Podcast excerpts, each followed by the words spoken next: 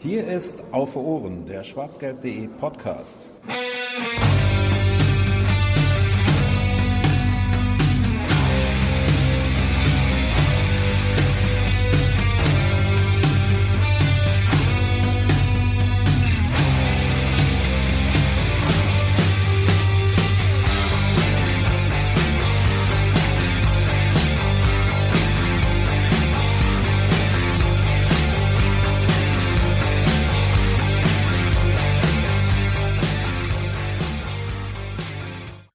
Der Anfang der Länderspielpause bedeutet das Ende der Auf Ohrenpause. Herzlich willkommen zur 42. Ausgabe des Podcasts von schwarzgelb.de. Wir haben uns ein bisschen zurückgenommen in der letzten Zeit, nicht weil äh, wir keine Lust mehr hatten über Borussia zu reden oder weil wir uns davor gescheut haben, sondern aber auch ein bisschen. ja, vielleicht auch ein bisschen, aber eigentlich na, eigentlich nicht wirklich. Ähm, eher, weil wir eher an was anderem noch in, im Hintergrund gearbeitet äh, haben, was ihr hoffentlich auch bald zeitnah nochmal hören könntet und hören werdet. Und ähm, weil es dann terminlich einfach ein bisschen schwer war, dass wir drei uns nochmal zusammengesetzt äh, kriegen. Das haben wir jetzt allerdings geschafft und deswegen sitzen wir zu dritt wieder hier und präsentieren euch die 42. Ausgabe unseres Podcasts. Wir sind äh, neben mir, dem Funny, der, der gerade schon mir reingebrabbelt hat und äh, den ich jetzt auch herzlich begrüße. Hallo Jens. Hallöchen. Und natürlich wie immer oder wie fast immer seit äh, einigen, seit den meisten Ausgaben dieses wunderbaren Podcasts auch der Volker. Hallo. Schönen guten Abend. Oder morgen oder Mittag, je nachdem, wann ihr dort äh, draußen das hört. Wir zeichnen auf am 21.03.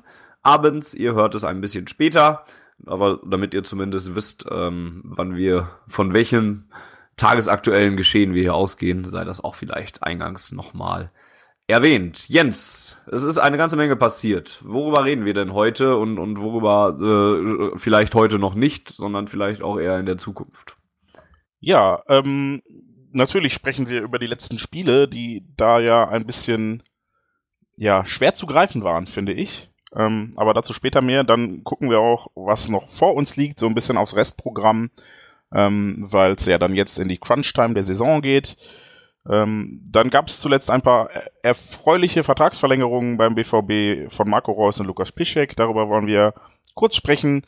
Ähm, ja, jüngst stand, äh, fand der, der Prozess gegen den äh, ja, Mordversuchs, Attentäter, Beschuldigten, Verdächtigen äh, statt oder er findet immer noch laufend statt und auch da wollen wir mal einen Blick auf die Aussagen werfen, die unsere Spieler da so getätigt haben.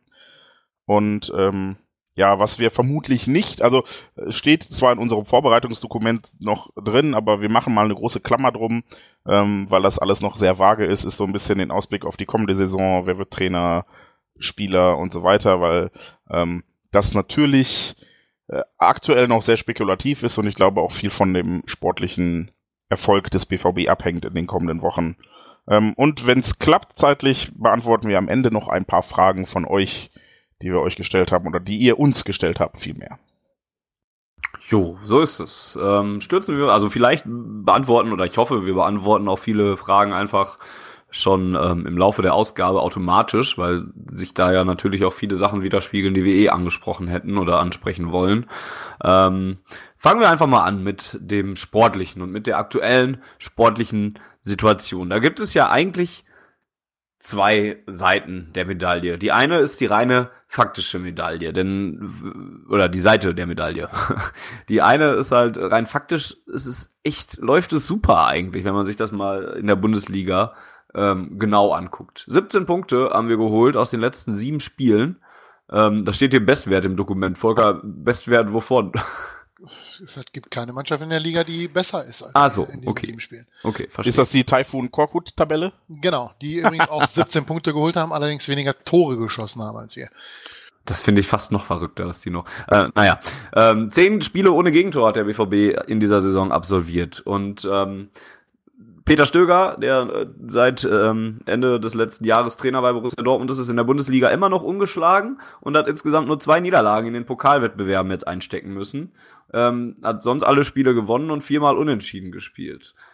Auch in der Tabelle sieht das alles sehr schön aus. Vier Punkte Vorsprung hat man jetzt mittlerweile auf Platz fünf, wobei er Leverkusen steht, also auf den ersten Platz, der nicht mehr für die Champions League äh, berechtigt oder nicht mehr dafür qualifiziert. Auch der vierte Platz ist ja, wenn ich mich jetzt nicht komplett daneben setze, ähm, ab der kommenden Saison, ja. Ab der kommenden Saison direkt oder ab, ab, die, ab dieser Saison, ne? Wenn wir Vierter glaube, werden, müssen wir genau. nicht, müssen wir uns nicht mehr direkt, äh, müssen wir nicht mehr eine Qualifikationsrunde spielen. Ja, Fünf ich meine, die Reform war zur kommenden Saison, ja. Also quasi mit Ende dieser Saison für die kommende Saison, ja. Ja, genau. Ich, so hatte ich es auch im Kopf. Fünf Punkte sind wir vor Rasenballsport Leipzig im Moment. Die stehen auf Platz sechs. Ähm, sogar neun Punkte sind es schon auf den ersten Nicht-Europa League-Platz, wo die TSG Hoffenheim aktuell steht. Und selbst der könnte ja noch für einen Europa League-Platz äh, ähm, berechtigen oder für einen Europa League-Start berechtigen, wenn das im Pokal äh, so läuft, wie es aussieht aktuell. Ja, das Einzige, was in der Tabelle nicht so schön aussieht, ist dann äh, aber auch etwas, was viele Borussen dann doch stört, denn wir sind noch einen Punkt hinter den Blauen. Und ja, das ist so die eine Seite. Da sieht alles wunderbar aus eigentlich. Dann, da kann man eigentlich nicht großartig drüber meckern. Auf der anderen Seite hast du aber miese Auftritte in der Europa League gehabt, beziehungsweise in dieser gesamten Europa League äh, oder in der ganzen Europapokalsaison des BVB. Der, der, die war einfach schlecht und scheiße und jetzt ist sie mittlerweile auch vollkommen berechtigt vorbei. Ähm, Jetzt habe ich einen Punkt vergessen, denn es sind auch aktuell, das gehört wieder auf die gute Seite der Medaille, ähm, dass es aktuell nur zwei Punkte weniger sind als nach 27 Spieltagen der letzten Spielzeit. Also auch da eigentlich alles im Soll. Ähm, Ein weiterer guter Punkt ist, glaube ich, dass Peter Stöger, wenn ich mich recht entsinne, aktuell sogar den besten Punkteschnitt aller BVB-Trainer hat. Ja, über zwei, ne? Müsste sogar, ja. Ich, ich, glaube, er war vor dem, vor dem letzten Heimspiel war er gleich auf mit Tuchel und jetzt müsste er sogar noch besser sein weil wir ja gewonnen haben. Ja, gut möglich. Ähm, mit über das zwei. So, sollte das auch nicht so schwer sein, ja. Und ähm, ja, und was natürlich, ne, neben diesen miesen Auftritten in, im Europapokal ähm, auf dieser schlechten Seite steht, ist wahrscheinlich das, was man dann so allgemein als die Spielweise der Borussia äh, ähm, zusammenfassen würde. Es ist ja schon ein bisschen verrückt und jetzt treffen diese beiden Seiten aufeinander und allgemein gibt es, glaube ich, wenig BVB-Fans, die aktuell sagen würden, ich bin gerade voll überzeugt von meinem Verein und ich bin komplett glücklich, so wie es läuft. Ist das normal, dass diese beiden Seiten so sehr auseinandergehen oder ist das schon eine besondere ähm, Position, die Borussia Dortmund da aktuell innehat, Volker? Das fragst du mich als erstes mit der schwierigsten Frage. Ja, so ist ähm, das schon Vielen mal. Dank dafür. Ähm, Sehr gerne. Um ehrlich zu sein, kann ich es überhaupt nicht beantworten. Ich, ich kann ja nur von, von mir reden und äh, ja, ich, ich fühle mich da äh, selber in dieser Lage, dass ich, dass das, was man in der Tabelle sieht, irgendwie nicht dem, das fühlt sich nicht so an. Ja, dass man jetzt 17 Punkte aus den letzten sieben Spielen geholt hat, dass man im Prinzip nur zwei Punkte schlechter ist als in der vergangenen Saison zum gleichen Zeitpunkt. Ähm, das fühlt sich nicht so an. Und äh, ja, deswegen bin ich da auch noch nicht so ganz klar, wie ich das beurteilen soll. Man könnte es ja auch ein bisschen äh, noch äh, genauer oder deutlicher formulieren und ein bisschen provokanter vielleicht. Sind wir eigentlich bescheuert, dass wir immer noch meckern und uns beschweren, wenn wir so eine gute Saison da aktuell hinlegen und so statistikmäßig so gut aussieht, Jens?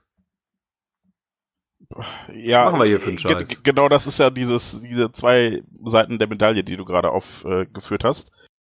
Ähm, ich habe nochmal nachgeschlagen, Peter Stöger hat in der Bundesliga, oder der BVB hat unter Peter Stöger, aber er als Trainer dann entsprechend auch, ähm, einen Punkteschnitt von, von 2,17 bei sieben Siegen und fünf Unentschieden und 19 zu 10 Toren. Das ist, äh, ja, abgesehen wahrscheinlich von den Unentschieden. Ich glaube, Peter Bosch hat die, das Torverhältnis in etwas weniger Spielen hervorgerufen und das mit besseren, also weniger Unentschieden, aber ansonsten ist das äh, wirklich ein hervorragender Punkteschnitt, wenn man das so singulär betrachten würde und ähm, sich rein aufs Ergebnis fokussiert. Aber ich glaube, ähm, der BVB ist diesem Anspruch, Ergebnisfußball zu spielen, in den letzten Jahren einfach entwachsen. Und das ist halt einfach das Problem, was wir gerade, glaube ich, alle mitbekommen. Und ähm, ja, ich, wir, wir haben ja schon schon oft über dieses allgemeine Unruhe und diese allgemeine ähm, Zerstreuung im Verein gesprochen und Ähm, da kommen sehr viele Faktoren hinzu. Wir sprechen nachher noch über den Prozess, aber da wird sicherlich auch dann hinzukommen, dass wir jetzt quasi ähm, in diesem Kalenderjahr, nein, im letzten Kalenderjahr drei, drei Trainer hatten. Ähm, das sind alles Situationen, die wir in den letzten zehn Jahren eigentlich nicht gewohnt waren, weil äh, ja Jürgen Klopp seit 2008 Trainer war und das für sieben Jahre am Stück. Und ähm, deshalb ist das jetzt alles gerade noch ein bisschen Überwerfung und für uns alle, glaube ich, schwer zu verarbeiten. Wir sind halt so ein bisschen in der Normalität angekommen, würde ich sagen, und sind jetzt wieder irgendein Fußballclub aktuell und müssen uns erstmal dran gewöhnen. Ähm, hinzu kommt, dass meines Erachtens die Bundesliga aktuell ein, ein ja, spielerisches Tief hat, allgemein, oder ein sportliches Tief. Dieses Schneckenrennen um die Champions League Plätze ähm, ist ja kaum auszuhalten. Ähm, die Bayern können, glaube ich, mal wieder zum frühesten Zeitpunkt der Geschichte deutscher Meister werden. Wobei können sie doch, können sie theoretisch gegen uns, richtig? Oder? Wenn Gelsenkirchen keine Punkte holt, ja. Genau, ja. Ähm, ja, und das, obwohl die Bayern jetzt auch nicht die Sterne vom Himmel spielen. Also die Bundesliga hängt auch so ein bisschen hinterher allgemein und ich glaube, es kommen aktuell auch in der, in der Gesamtgemengelage auch emotional sehr, sehr viele Dinge zusammen und die betreffen jetzt gar nicht mal nur den BVB. Ich glaube, es geht vielen Fans anderer Clubs ähnlich, wenn ich an, an Montagsspiele denke, an ähm, ja, Auslandsvermarktung, die, die Länder schneiden, die Freundschaftsspiele der Regionalliga gegen China und so weiter. Also ich glaube, es ist aktuell einfach so ein emotionaler Tiefpunkt für Fußballfans in Deutschland erreicht. Und das merken wir, glaube ich, auch in Gesprächen mit anderen Fußballfans, dass die immer sagen, so, ja, okay, das ist echt kacke und das ist kacke. Und äh, bei uns in Dortmund fällt es, glaube ich, dann relativ schwer oder besonders schwer, sich jetzt nochmal irgendwie auf den Fußball zu fokussieren, weil der halt in den letzten Wochen nicht wirklich viel Spaß bringt. Ja, in Frankfurt zum Beispiel ist es dann jetzt so, ja, die haben natürlich auch, die nerven die Montagsspiele auch, die nervt auch äh, dieses und jenes und hast du nicht gesehen aber die spielen halt für Frankfurter Verhältnisse extrem geilen und extrem erfolgreichen Fußball gerade und deshalb können die das ein bisschen besser ausblenden als wir, wo hier echt, ja, irgendwie alles, alles zusammenkommt, gerade was zusammenkommen kann. Und das sorgt halt für diese echt diffuse Situation, in der man, in der man sportlich eigentlich, wenn man rein vom Ergebnis ausgeht und von der Platzierung und von den Punkten total im Soll ist. Ja, also wenn das Ziel die direkte Champions League Qualifikation ist, dann erreicht der BVB das Stand heute. Ja, und danach kommt halt dann ein großes Loch. Also das ist alles, was da ist und das ist halt schwierig. Also ich glaube, es fällt vielen Leuten schwer, gerade die Erwartungshaltung den Umständen anzupassen und sich dann entsprechend jetzt vielleicht auch mal drüber zu freuen. Ich habe ähm, einen Bekannten im Stadion, der direkt vor mir stand und der sich äh, nach dem letzten Heimspiel tierisch drüber aufgeregt hat, dass die Mannschaft sich hat feiern lassen dafür, dass sie meines Erachtens ein ganz gutes Spiel gemacht hat und einen wichtigen Sieg eingefahren hat vor allem. Und wo ich gedacht habe, Digga, was ist denn deine Anspruchshaltung heute? Ne? Also die haben gut gespielt, die hatten viele Torchancen, zwei Pfostenschüsse, ja, Dahut hat zweimal knapp am Tor vorbeigeschossen. Das Ding hätte ganz anders ausgehen können. Es hätte hier auch vier, fünf Tore für uns fallen können. Zum ersten Hannover Mal. Hatte, hatte kaum Chancen. Genau, zum ersten Mal seit, seit, seit Wochen, dass wir mal ein einigermaßen gutes Spiel gesehen haben. Und in der Gesamtsituation, in der sich dieser Verein befindet und, und allem war das eigentlich ja mal wieder ein Fortschritt. Ähm, das Problem ist, was wir ja auch lernen mussten in den letzten Wochen, dass darauf ganz oft ein Rückschritt folgte und gerade gegen Salzburg. Das war so ein Spiel, da habe ich äh, auf der auf der Hinfahrt zum Hinspiel hat mich ein Kumpel gefragt, ja komm Salzburg, ne, die, die hauen wir doch jetzt weg. Und dann habe ich gesagt, nee, das ist, ich fürchte, das ist so ein Spiel, so, so ein Klassiker wie dieses Spiel gegen Hoffenheim damals zu Hause, als wir sie hätten in die zweite Liga schießen können und so weiter. Diese klassischen Spiele, die uns Fans viel bedeuten, wo die Mannschaft dann aber verkackt und ja, so ist es ja dann auch gelaufen. Also ich habe das irgendwie gespürt vorher und ich glaube, sowas äh, über, überlagert dann die eigentlich positive sportliche Bilanz. Was, was mir bei diesem Punkt Anspruchshaltung da auch noch äh, einfällt, oder äh, das ist etwas, wo ich regelmäßig jetzt in den letzten Wochen drüber gestolpert bin, ist, wenn ich mir angucke, ne, auch wenn ich nicht, wenn ich es nicht gerne tue, wenn ich mir angucke, ähm, wie das aktuell bei den Blauen ist, die sind alle vollkommen glücklich damit, dass die noch, also manchmal sogar teilweise noch beschisseneren Fußball spielen als wir und ähm, noch vor uns stehen. Logisch, die kommen woanders weg, die sind ähm, Erfolg auch nicht gewohnt so sehr und ähm, die müssen sich daran gewöhnen und die sind glücklich, wenn sie da oben auf Platz zwei stehen. Aber sportlich ist das genauso scheiße.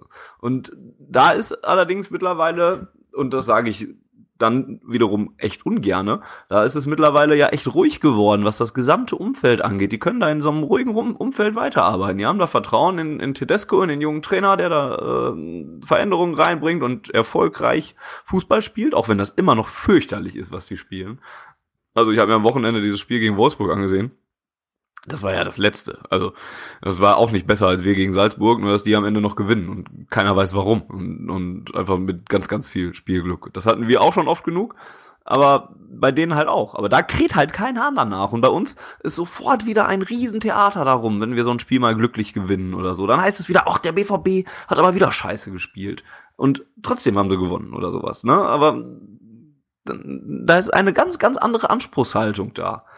Und ja, ich verstehe, woher sie kommt. Ich weiß aber nicht, ob das nicht auch einfach der Punkt ist, wo der BVB im Moment am meisten dran zu knabbern hat. Das ist einfach, dass die Erwartungen einfach riesengroß sind. Und dann ist es sogar eigentlich egal, woher diese Erwartungen kommen. Also von Fanseite sind sie riesig, von Medienseite ebenso. Die erwarten auch alle viel, viel mehr. Als Bayernjäger will man uns sehen, auch wenn die 20 Punkte vor uns sind und als, als Nummer zwei in Deutschland und so weiter und was weiß ich nicht alles. Und teilweise vielleicht sogar von der Seite der äh, Verantwortlichen im Verein, die gerne mehr sehen würde. Und ja auch ja auch einfach nicht kommunizieren, dass die gerade glücklich sind. Also dann würden sie auch wahrscheinlich auf, auf die Nase kriegen, wenn sie sagen würden, ist doch alles gut aber da wird auch kaum betont, dass wir zumindest ergebnistechnisch auf einem sehr, sehr guten Weg sind.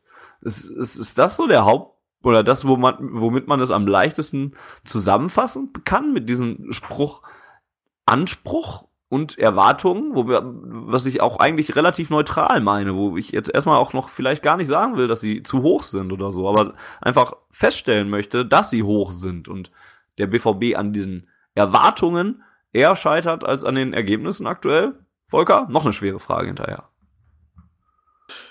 Ja, die Ergebnisse waren halt auch nicht immer so gut, ne? Also, also die Ergebnisse waren besser als das Spiel. Ähm, ja, bei der Bundesliga waren sie ja schon recht gut. Ja, schon, schon richtig. Deswegen muss ich mich auch korrigieren. Das war nicht, war, war falsch ausgedrückt.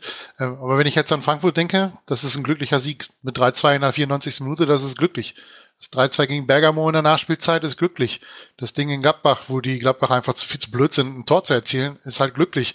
Und das sind halt so, so Spiele, die halt, ja, wo du dann da sitzt und denkst, wieso hast du das jetzt gewonnen? Ja, also ist ja fast schon Schalker Fußball. Schlecht spielen und am Ende nicht wissen, warum man das Spiel gewonnen hat. Ja, genau. Aber ähm, da, da ist da denn nicht vielleicht auch der Punkt? Also klar kann man das, das ist ja vollkommen richtig und nachvollziehbar, dass du sagst, dass die glücklich sind. Aber wenn man eine andere Grundstimmung hat und vielleicht dann auch andere Ansprüche und Erwartungen oder sowas, kannst du auch genauso gut sagen, das Spiel gegen Frankfurt, das war äh, ein, ein, eine Bombenmoralleistung, dass du da so spät nochmal zurückgekommen bist, dass du mehrmals zurückgekommen bist und da noch den Sieg geholt hast. Gegen Bergamo auch, hast du bis zum Ende da, hast du in der letzten Minute hast du hier noch dein Tor gemacht und ja gut, bei, bei äh, Gladbach wird's da vielleicht schwieriger. Aber ist halt auch, ist das dann nicht auch sogar noch eine Frage der Perspektive, wie du es ausdrückst? Weil das, das ist nur ein kleines Wort, aber das eine ist halt viel positiver konnotiert und mit einer viel anderen Herangehensweise besetzt ich glaube, es kommt aber auch so ein bisschen darauf an, wie das Spiel so verläuft. Also wenn du dich, wenn du dich fürchterlich schwer tust und, und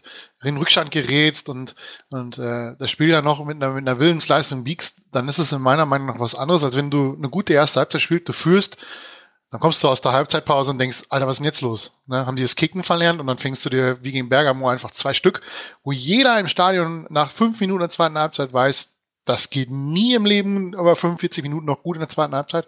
Und dann, wenn du zurückliegst, fangen sie plötzlich wieder an, Fußball zu spielen. Und das ist das, was, was einfach mich so ein bisschen fuchsig macht auch, ähm, dass sie einfach keine Konstanz reinbekommen, äh, so eine Leistung mal immer 90 Minuten abzurufen. Ja, das war ja gegen, gegen äh, Frankfurt genau das Gleiche. Sie führen zur Halbzeit, spielen eine super erste Hälfte, wirklich eine richtig gute erste Hälfte und plötzlich weißt du in der zweiten Halbzeit nicht mehr, ob sie das Kicken verlernt haben in der Pause oder was die besprochen haben. Ähm, und es war nur eine Frage der Zeit, bis Frankfurt ein Tor macht. Dann, dann gehen wir kurz danach wieder zwei in zur Führung. Aber du hast kein Sicherheitsgefühl. Du weißt ganz genau, in der Nachspielzeit macht Frankfurt noch ein Tor. Und dass wir dann noch das 3-2 gemacht haben, war halt äh, dem zu verdanken, dass die Frankfurter genauso dösig waren beim Verteidigen wie unsere Jungs. Ja, vielleicht sind wir gegen Frankfurt aber auch einfach nur so hochgesprungen, wie wir mussten. Oder gegen Das behaupten sie in Gelsenkirchen ja auch und die, wir kriegen ja die, die Klatsche oder die, die äh, entsprechende Retourkutsche mal alle drei Tage später im Europapokal, dass das eben nicht so funktioniert. Und äh, die Blauen werden das dann spätestens in der nächsten Saison merken, dass das mit dem so hochspringen, wie es muss, dann auch nicht mehr so funktioniert. Die Blauen werden vor allen Dingen in der nächsten Saison noch ein paar Spieler weniger haben, die sie jetzt haben.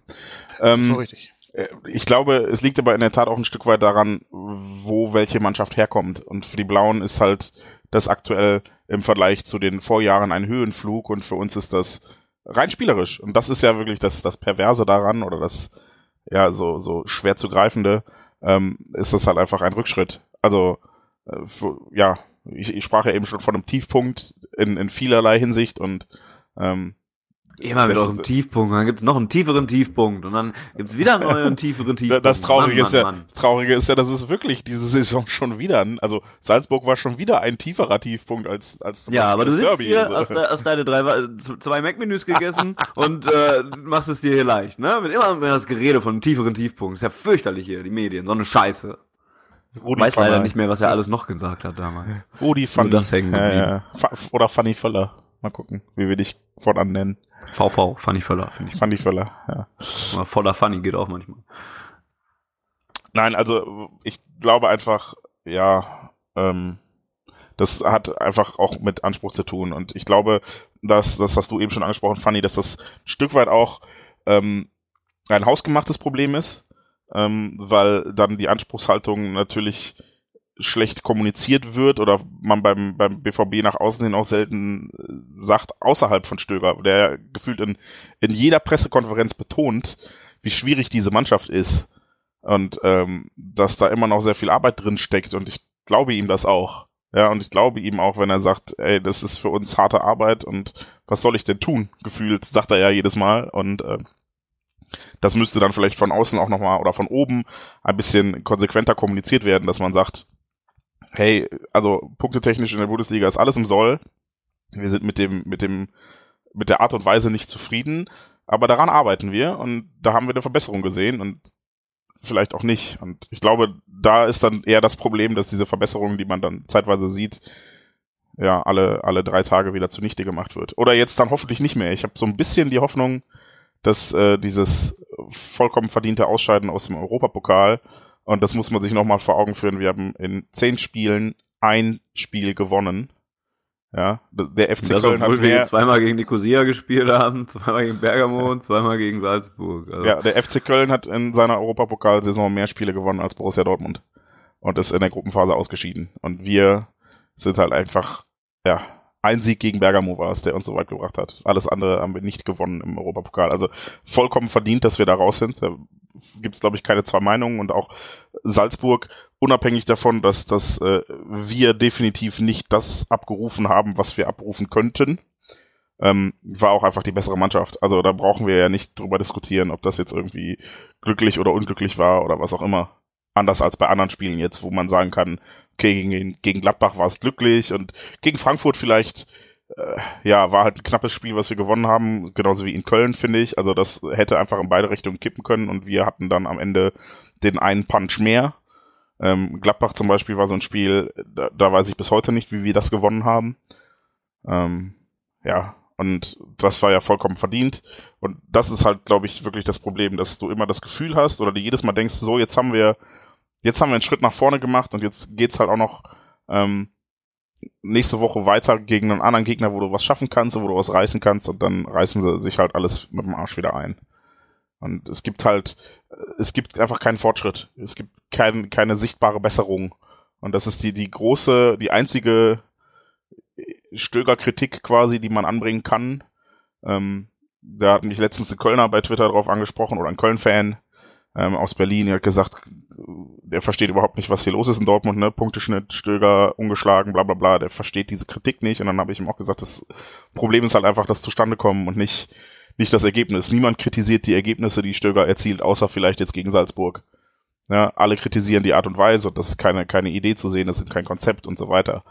Und äh, die Königsfrage ist dann ja so ein bisschen, ähm, ob man das so schnell erwarten kann oder äh, ob das gerechtfertigt ist, das so schnell zu erwarten. Also ich habe am Wochenende habe ich ganz oft äh, mit mit Freunden geredet und habe gesagt, du ich, ich will mich nur noch, ähm, äh, ich will die Saison noch beenden, erfolgreich. In die Champions League kommen, diese Top 4 Plätze erreichen. Das ist nicht so unwahrscheinlich, weil es tabellarisch halt tatsächlich sehr, sehr gut aussieht und man da jetzt schon ein bisschen Vorsprung hat, auch wenn jetzt natürlich immer noch schwere Spiele äh, auf uns zukommen. Reden wir ja nachher auch noch mal drüber, was da noch auf äh, uns wartet.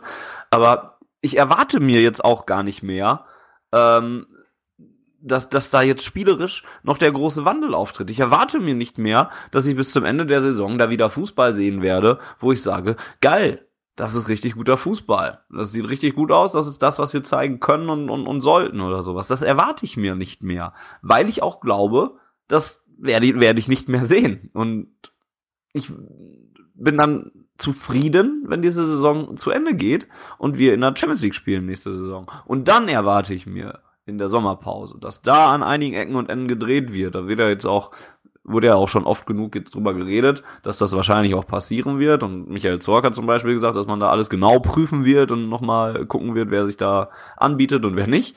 Und dieser um Umbruch so ein bisschen bevorsteht. Aber bis dahin erwarte ich mir einfach nicht mehr. Und ich weiß nicht, ähm, ja. ob man das kann. Kann ich denn erwarten, dass das wirklich so viel besser wird. Jetzt werden viele sagen, ja, die verdienen ja so viel und guck dir die Qualität in der Mannschaft an und das und das und das. Aber ich weiß, also da, da habe ich selber auch keine Antwort drauf. Kann ich erwarten, dass das jetzt noch mal besser wird spielerisch bei den ganzen Faktoren, die da aktuell dranhängen? Ich weiß es ehrlich gesagt einfach nicht. Wie viele Wochen der sportlichen und spielerischen Ernüchterung hat es denn gebraucht, bis du an den Punkt gekommen bist, dass du jetzt sagst, ich erwarte mir nichts mehr? Ich habe gerade überlegt, wann, wann ich da das erste Mal da, so da dran gegangen ge bin. Genau, das ist ja der Punkt. Jetzt, das ist heute, äh, nee, Ende, ne? Ende März dein Gefühl, aber das ja. war ja nicht das Gefühl, was wir hatten, als, als Stöger die ersten drei Spiele hier erfolgreich bestritten hat. Und wir dachten, okay, komm, gegen die Bayern sah nicht so schlecht aus, hast halt, ja, verlierst halt auch mal und, nicht, ja. ne, so. Und, aber, ja, klar, dass du das jetzt sagst. Ja, aber ich glaube sogar Anfang März ist das so langsam eingetreten, so die Ecke. Also ich glaube, also vor dem Hannover-Spiel war ich da, war ich schon so weit.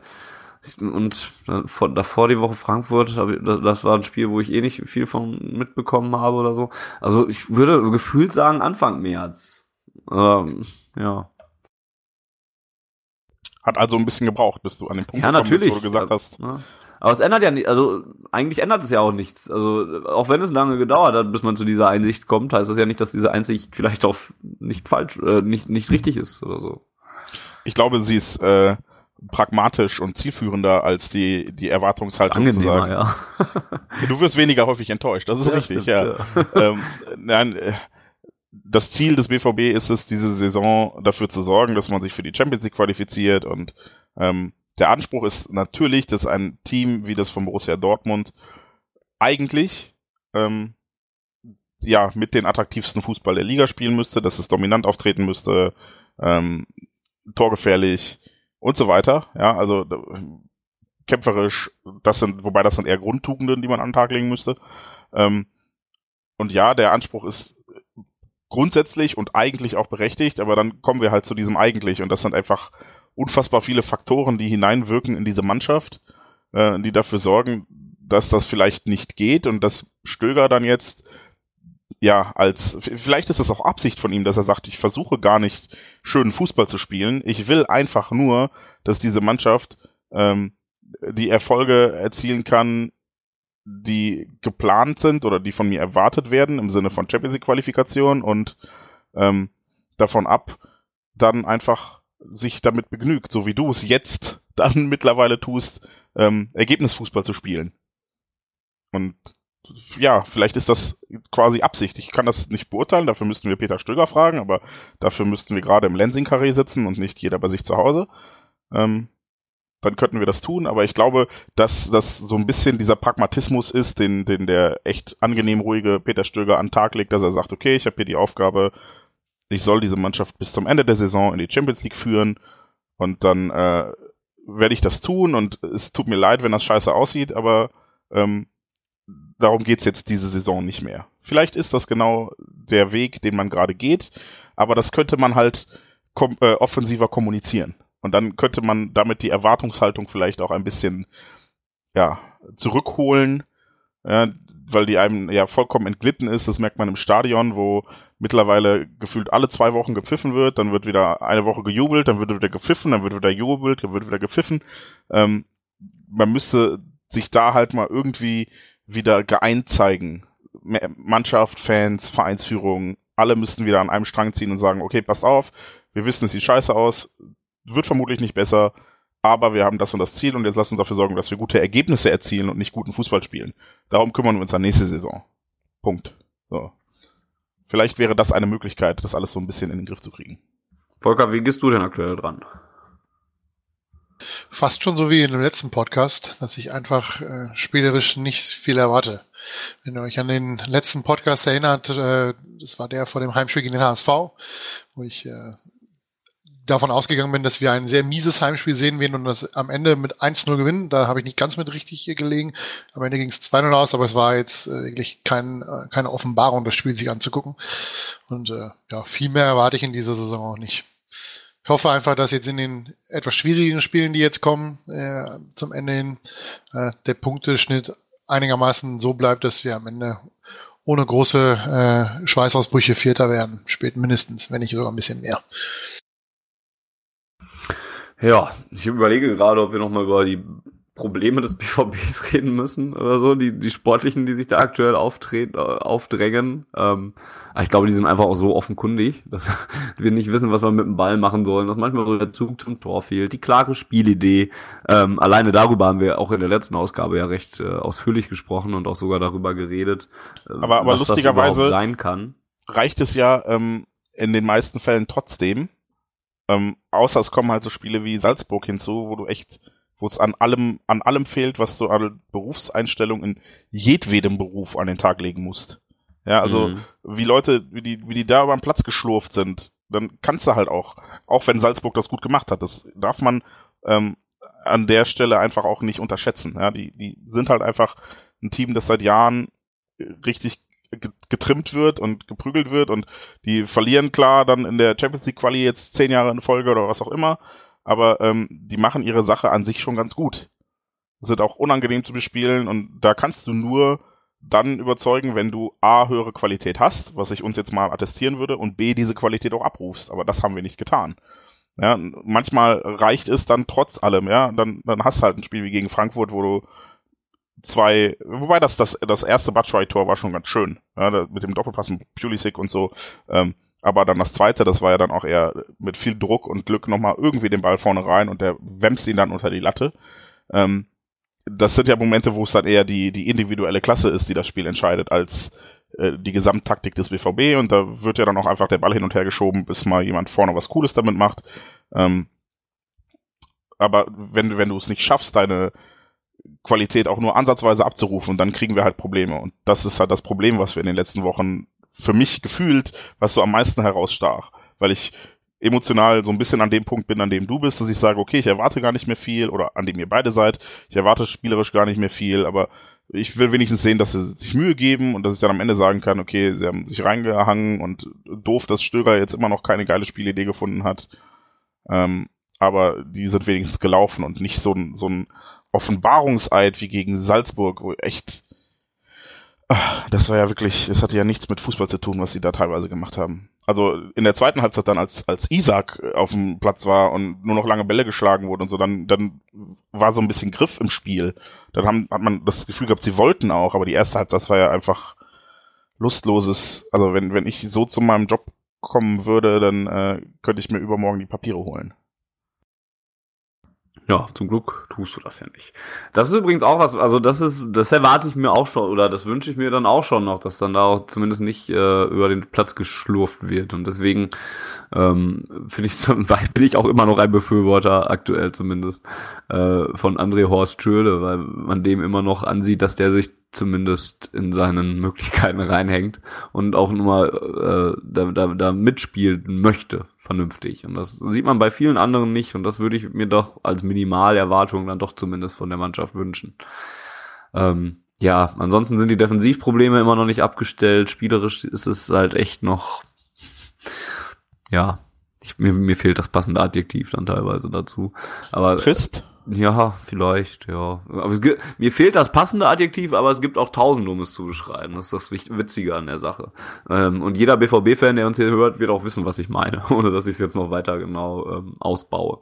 Ähm, vielleicht können wir mal über, über den einen oder anderen Spieler vielleicht noch reden, denn ich finde, zumindest in den letzten Wochen haben sich da auch einige Lichtblicke hervorgetan, wo man sagt, das ist zumindest schön, dass die sich so entwickelt haben. Einen davon habe ich gerade schon angesprochen. André Schürle finde ich immer noch, also das ist immer noch nicht kein herausragender Bundesligaspieler oder so, aber ich finde, er macht sich schon ziemlich gut und er gehört regelmäßig zu Leuten, die ich dann doch lieber bei uns in der Startelf sehe als manchen anderen und ähm, über die ich dann auch, von denen ich dann auch im Spiel überzeugt bin. Ähm, einer, der mich noch mehr überzeugt oder, oder mehr überzeugt hat als in der Vergangenheit, ist ebenfalls äh, Moda Hut, der jetzt langsam angekommen zu sein scheint. Ähm, der aktuell einfach in meinen Augen auch unser bester zentraler Mittelfeldspieler ist, ähm, der, den ich eigentlich nur noch in der Startelf sehen will, weil es keinen besseren gibt im Moment. Weder Gonzalo Castro noch Julian Weigel noch Nuri Shahin. Ähm, weil der es mittlerweile echt schafft, nach vorne hin ein bisschen Impulse zu setzen, nach hinten hin dann auch teilweise abzusichern und einfach ordentlich zu arbeiten ähm, und, und ordentlich Fußball zu spielen, so wie man sich das vielleicht sogar schon ein bisschen eher von ihm erwartet oder gewünscht hätte, sagen wir es mal so. Ähm, ist ja auch nun mal ein neuer Spieler, der, ähm, der auch eine gewisse Eingewöhnungszeit vielleicht braucht. Ähm, ein neuer Spieler, der auch in den letzten Wochen mir gut gefallen hat, ist Manuel Akanji der ja jetzt noch nicht ganz so oft äh, spielen durfte, aber von dem ich auch mehr und mehr überzeugt bin, weil er vor allen Dingen in der Spieleröffnung ähm, sich ganz gut präsentiert hat. Und vom Timing her in den Zwei in der Zweikampfführung zum Beispiel auch zuletzt fand ich sehr sehr stark war und wenn ich gerade von Moda Hut geredet habe, als der beste Sechser den oder defensive zentrale Mittelfeldspieler, wie, den wir im Moment haben, wie man es auch immer schimpfen möchte, dann würde ich Manuel Akanji auch zu der Bestbesetzung der Innenverteidigung im Moment rechnen. Und daneben würde ich nicht mehr Papa Sokrates setzen, sondern immer Toprak, der sich auch wieder gesteigert hat, finde ich. Und das sind, glaube ich, so diese vier Namen sind so die, wo ich sagen würde, die haben mich in den letzten Wochen am meisten ich wollte sagen, positiv überrascht oder überzeugt zumindest. Also überrascht vielleicht noch nicht mal, weil man ja schon bei dem einen oder anderen auch wusste oder hoffte, dass sie zumindest was können. Ähm, aber auch halt einfach überzeugt haben die vier mich. Ähm, ich hoffe, ich stehe nicht ganz alleine damit da. Volker. Akanji finde ich schwierig, weil wie du schon sagst, er hat wenig gespielt. Ähm, was mir zumindest vom, vom Spiel gegen Hannover hängen geblieben ist, dass er jemand ist, der äh, körperbetont spielt. Äh, das finde ich, tut der Mannschaft ganz gut, dass da jemand ist, der einfach mal so ein bisschen auch über die äh, körperliche Statur kommt. Ähm, bei Dahut ist, ist es genau das Gegenteil, aber gut, wo soll der Körper auch herkommen bei ihm? Ähm, ja, ist er meiner Meinung nach der Einzige, der äh, ja, versucht Struktur reinzubringen äh, im Spielaufbau, der, der ein bisschen versucht auch anzutreiben, was so, man merkt einfach, dass, dass, dass er dann noch so ein bisschen äh, ja, nicht so 100% eingebunden ist, den Laufwege nicht kennt und so weiter und so fort und dass seine Mitspieler auch nicht so wirklich damit was anfangen können, äh, wenn er irgendwelche Pässe spielt, aber er ist halt jemand, der, der, der zumindest was versucht und der auch aufgrund seiner, seiner Kreativität, die er hat, äh, da öfter mal, äh, ja, für ein bisschen, in Anführungsstrichen, Spektakel sorgt beim, beim Spiel. Also ich gucke ihm mittlerweile gerne zu und äh, hoffe, dass er den Weg, den er jetzt eingeschlagen hat, dann auch äh, entsprechend weitergeht.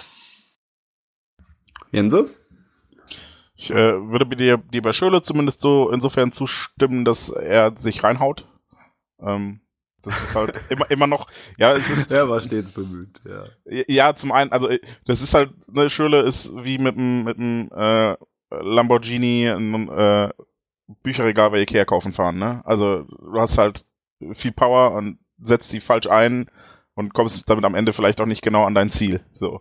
Äh, aber ja, ähm, ich, ich, ich freue mich und ähm, bin mir bis heute nicht so ganz sicher, wie diese Schürufe zu deuten sind und ich weiß auch nicht, ob er das richtig einschätzt oder nicht, aber ähm, äh, ich freue mich, äh, dass, dass er angekommen zu sein scheint äh, oder ihm das zumindest irgendwie die, die Bestätigung gibt, dass er sich wohlfühlt und sich reinhaut. Das sorgt leider, verhindert leider nicht, dass er gefühlt trotzdem in jedem Spiel zweimal mit dem Ball unbedingt jetzt ausläuft, aber gut, das, ja, das ist schon okay.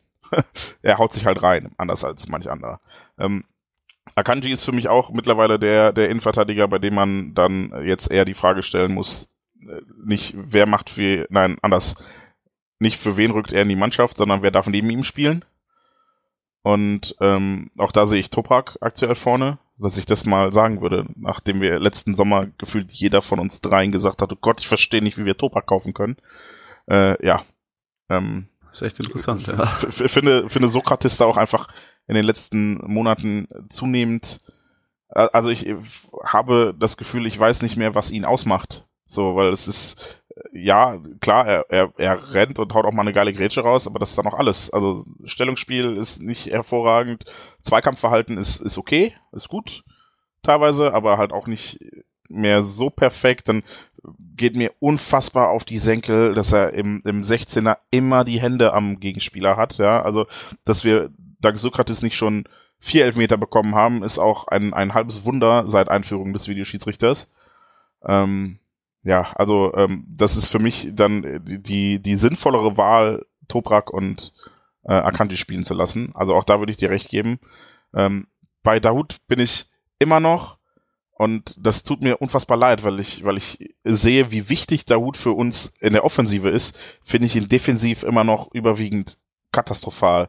Also ähm, die, die zwei Chancen, die Hannover im Spiel hatte, gefühlt äh, letzte Woche, waren beide, weil der Hut nicht auf seinen Mann aufgepasst hat.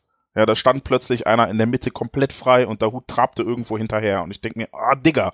Ne, also da, da, da fehlt es noch an, an ein bisschen, da muss noch ein bisschen mehr Disziplin im, im Defensivverhalten kommen, im Stellungsspiel äh, und vielleicht auch einfach ähm, und das, das ist halt die Formschwäche dann quasi, die unsere defensiven Mittelfeldspieler an den Tag legen, ähm, bräuchte er einfach Unterstützung.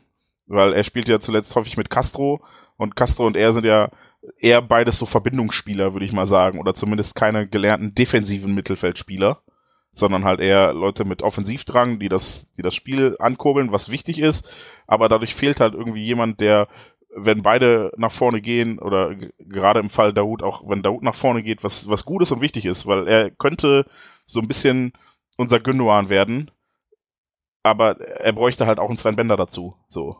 Und das fehlt. Und da, da haben wir halt aktuell dieses, dieses Loch, ja, dass Daoud nach vorne alles richtig macht, oder nicht alles, aber vieles richtig macht und wie ihr sagt, Struktur gibt und, und Ideen hat. Ähm, aber defensiv, da, da, werde ich diesen Eindruck oder das Gefühl oder diese Meinung vermutlich auch nicht los, äh, solange der in den oder in den nächsten anderthalb Jahren wahrscheinlich, wenn er hier dann noch spielt. Ich glaube, da muss er einfach noch ein bisschen was dazu lernen. Ähm, aber ja, es äh, spielt zu Recht, vollkommen zu Recht, weil er der Einzige ist, gefühlt, der irgendwas dafür tut, dass der Ball von, von der Abwehrlinie irgendwann mal zur Offensivlinie kommt. Ich würde sogar noch ein Stück weiter gehen. Ähm, ich habe nicht nur das Gefühl, dass das bei der Hut ein Problem ist. Das ist keine Absicherung gibt und äh, in der Rückwärtsbewegung auch problematisch ist. Gleiches würde ich äh, bei Schöle sehen, gleiches würde ich bei Pulisic sehen und auch bei beiden Außenverteidigern. Also unter Klopp war es ja immer so, das war ja sein Credo, nicht der, der den Fehler macht, ist der Depp, sondern der, der, der nicht da ist, um ihn auszubügeln, also der, sein, sein zweiter Mann als Absicherung.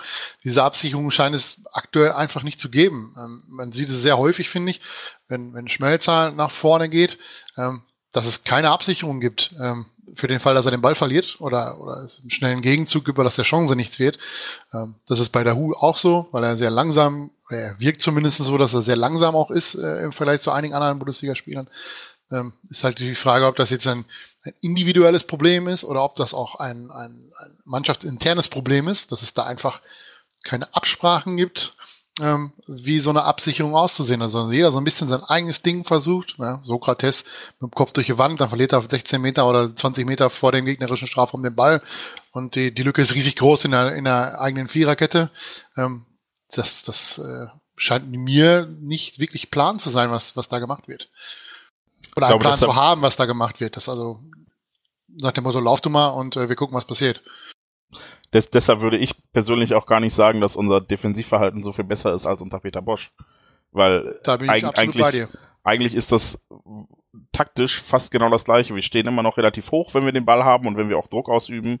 Äh, vielleicht nicht mehr, äh, da sitzt von fünf Meter Unterschied, die die Viererkette weiter hinten steht, ja. Aber ähm, dieses, was du sagtest, absichern oder oder ein, ein mannschaftstaktisches Defensivverhalten gegen, äh, gegen Gegenpressing oder gegen Konter, das ist halt einfach nicht da.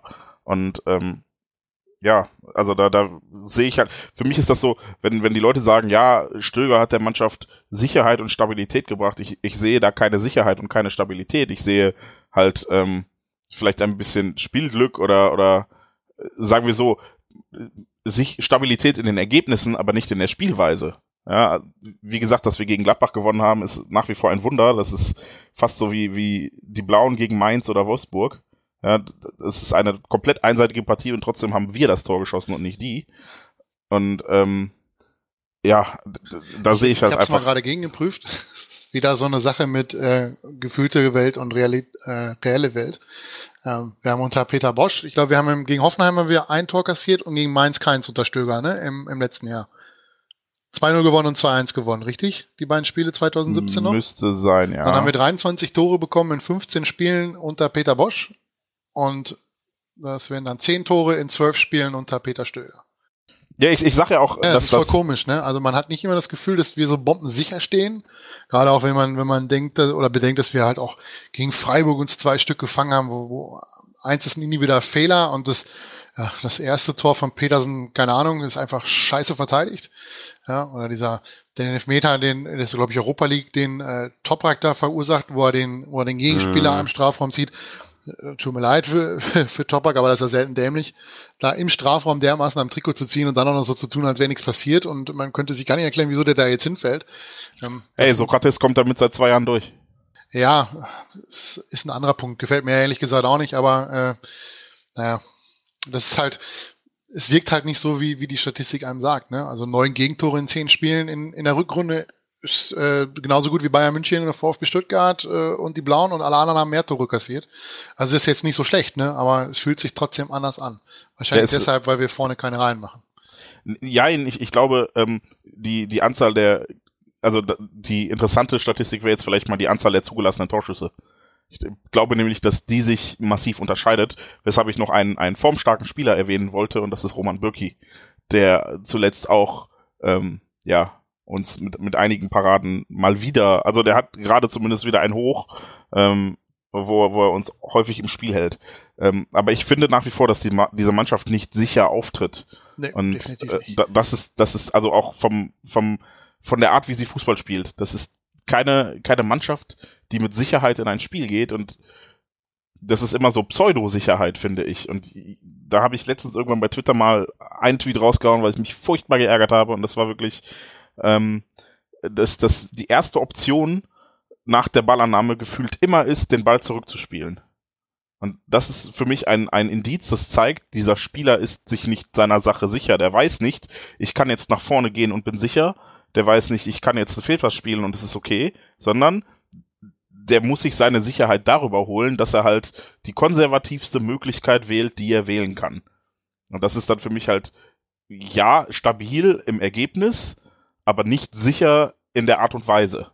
Und da würde ich mir halt ein bisschen wünschen, dass wir irgendwann wieder dahin kommen, dass unsere Mannschaft so, so selbstsicher ist und so, ja, auch, auch defensivtaktisch eingestellt, dass man sagen kann, okay, dann versucht Piszczek jetzt halt mal das 1 gegen 1 und wenn er durchkommt, hat er plötzlich die komplette Seite für sich und er spielt halt nicht, oh, Ball an, kriegt einen Ball von Akanji, nimmt ihn an, Kopf hoch, spielt ihn zurück zu Akanji. Das bringt doch nichts. Also das ist, ist ja genau der Punkt, ähm, der dann im Stadion auch häufig zu Unmut führt, dass, dass der Ball in aussichtsreichen Situationen oder wenn man das Gefühl hat, okay, wenn du jetzt was Richtiges machen würdest, einen guten Pass spielen oder ein 1 gegen 1 gewinnen, wenn du jetzt was, was machen würdest, was nach vorne geht, dann hast du plötzlich viel Raum oder viel Platz oder, ne, ist das gleiche Raum und Platz, ähm, dann hast du plötzlich eine Chance oder bist auf dem Weg, eine Chance zu kreieren dass dann immer der Rückwärtsgang eingelegt wird. Ich glaube, das ist ja auch der, der Haupttreiber für Frustration im Stadion.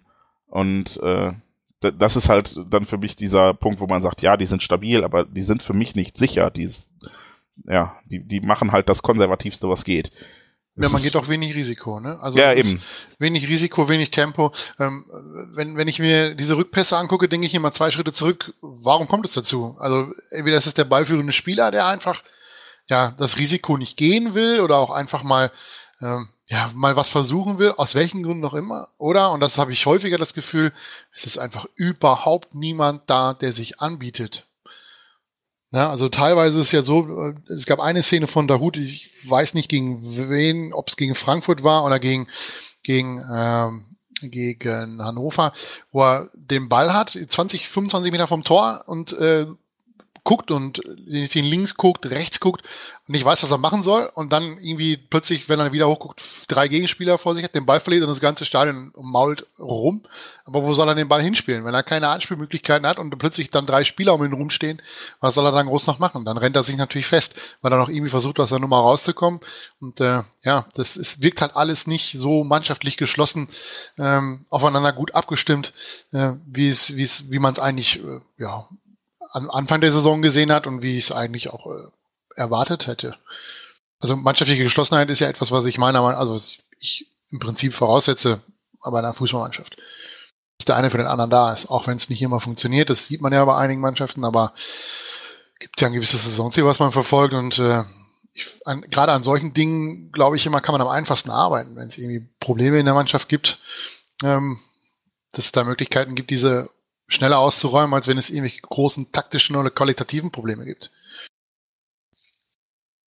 Jetzt haben wir gerade über äh, oder auch über Lichtblicke gesprochen. Ähm, angerissen haben wir jetzt nur so die von denen, was vielleicht im Moment nicht so oft sehen oder der, was dann eher die Gegenteile von Lichtblicken sind. Da würde ich mal zwei Spieler in den Raum stellen, von denen ich dann doch sehr enttäuscht bin. Vom einen vor allen Dingen mehr, da hat Jens gerade schon ein bisschen drauf rumgeritten. Äh, Papa Sokrates ist ähm, ein Spieler, den ich, also es klingt jetzt sehr, sehr hart, aber den ich in der aktuellen Verfassung eigentlich echt nicht in der Startelf haben möchte. Weil, wie Deswegen gesagt, ist er ja wahrscheinlich auch nicht in der Startelf. Das ist vollkommen zu Recht, ja. Aber das, ich mache mir auch Sorgen, wenn er es trotzdem ist. Also das war jetzt echt schon scheiße, dass man in der Europa League da nicht Akanji hatte, ähm, sondern da mit Sokrates spielen musste. Der, der, der zeigt, also ich, ich kann mir das auch gar nicht richtig erklären, aber das, der, der mag ja noch für Aufmerksamkeit sorgen, wenn er dann doch mal irgendwie seinen Sprint nach vorne da macht oder mal noch eine Grätsche irgendwo rausholt. Aber alles andere ist echt fürchterlich. Das ist defensiv nicht mehr gut. Das ist, Spieleröffnung war noch nie sein Ding. Und dieses Halten von Jens, was, was Jens schon angesprochen hat, würde ich da auch komplett genauso sehen. Das ist echt abenteuerlich. Papa Sokrates ist echt enttäuschend. Äh, vor allen Dingen in der Rückrunde, muss ich sagen. In, in, in diesem Jahr ist dem noch nicht sehr viel gelungen. Und da bin ich sogar so weit, dass ich sagen würde, vielleicht wäre das auch gar nicht so schlimm, wenn wir den äh, im Sommer dann mal abgeben würden, wenn dann wirklich mal ein größerer Umbruch kommen würde. Und der zweite, da wäre ich nicht so deutlich, aber da wird natürlich wird aktuell sehr viel drüber diskutiert. Das ist Mario Götze, über den wird immer viel diskutiert, aber aktuell halt wieder dann doch mehr. Ähm, ich finde, da wird auch wieder vieles heißer gekochen, als es, als es wirklich gegessen werden sollte. Ähm, gekocht natürlich, nicht gekochen. Ähm, aber trotzdem ist der auch nicht bei seiner Leistung so, wie wir es vielleicht in der Hinrunde gesehen haben. Da fand ich vor allen Dingen auch dieses Spiel am letzten Sonntag, wo viele gesagt haben, das war ein gutes Spiel von Mario Götze. Mein Eindruck war ja, dass der nach 70 Minuten platt war, nicht ausgewechselt werden konnte, so oft im Abseits stand und ähm, irgendwie sich dann durch das Spiel durchgeschleppt hat und eher weniger, dass er wirklich überzeugend war. Das war in der zweiten Halbzeit, als er ein bisschen offensiver und vielleicht und, und ja auch schon so ein bisschen in der Rolle der zweiten Spitze ähm, stand, fand ich es ein bisschen besser als in der ersten Hälfte am Sonntag gegen Hannover. Aber allgemein halt, aber auch noch nicht sehr gut. Ähm, bei dem bin ich aber vorsichtiger geworden, weil ich finde, dass der eigentlich davor gerade in der Hinrunde eigentlich zu den konstantesten Spielern gehört hat und zu den besten, die der BVB auf, auf dem Platz hatte. Und er jetzt ja auch immer mal eine Weile verletzt war und vielleicht auch einfach noch nicht bei 100 Prozent ist und ja, und man ihn auch immer noch mit dem Götze von früher vergleicht. Den wird man auch nicht mehr kriegen, weil er einfach einen ganz anderen Spielstil sich mittlerweile angeeignet hat, der nicht zwingend schlechter ist oder weniger mannschaftsdienlich oder sonst irgendwas, aber halt deutlich unauffälliger. Und ähm, deswegen bin ich da vorsichtiger und, und weniger deutlich, was die Bewertung von äh, Mario Götze aktuell angeht. Ich finde übrigens, er hat sich gar nicht so einen anderen Spiel Spielstil angeeignet. Er wird einfach anders eingesetzt als früher. Und das liegt vor allem daran, dass er sich einfach in seiner körperlichen Konstitution leider total zum Negativen entwickelt hat. Das, das lag, glaube ich, fing früher damit an, dass er hier ähm, mal so eine relativ langwierige Schambeinverletzung hatte.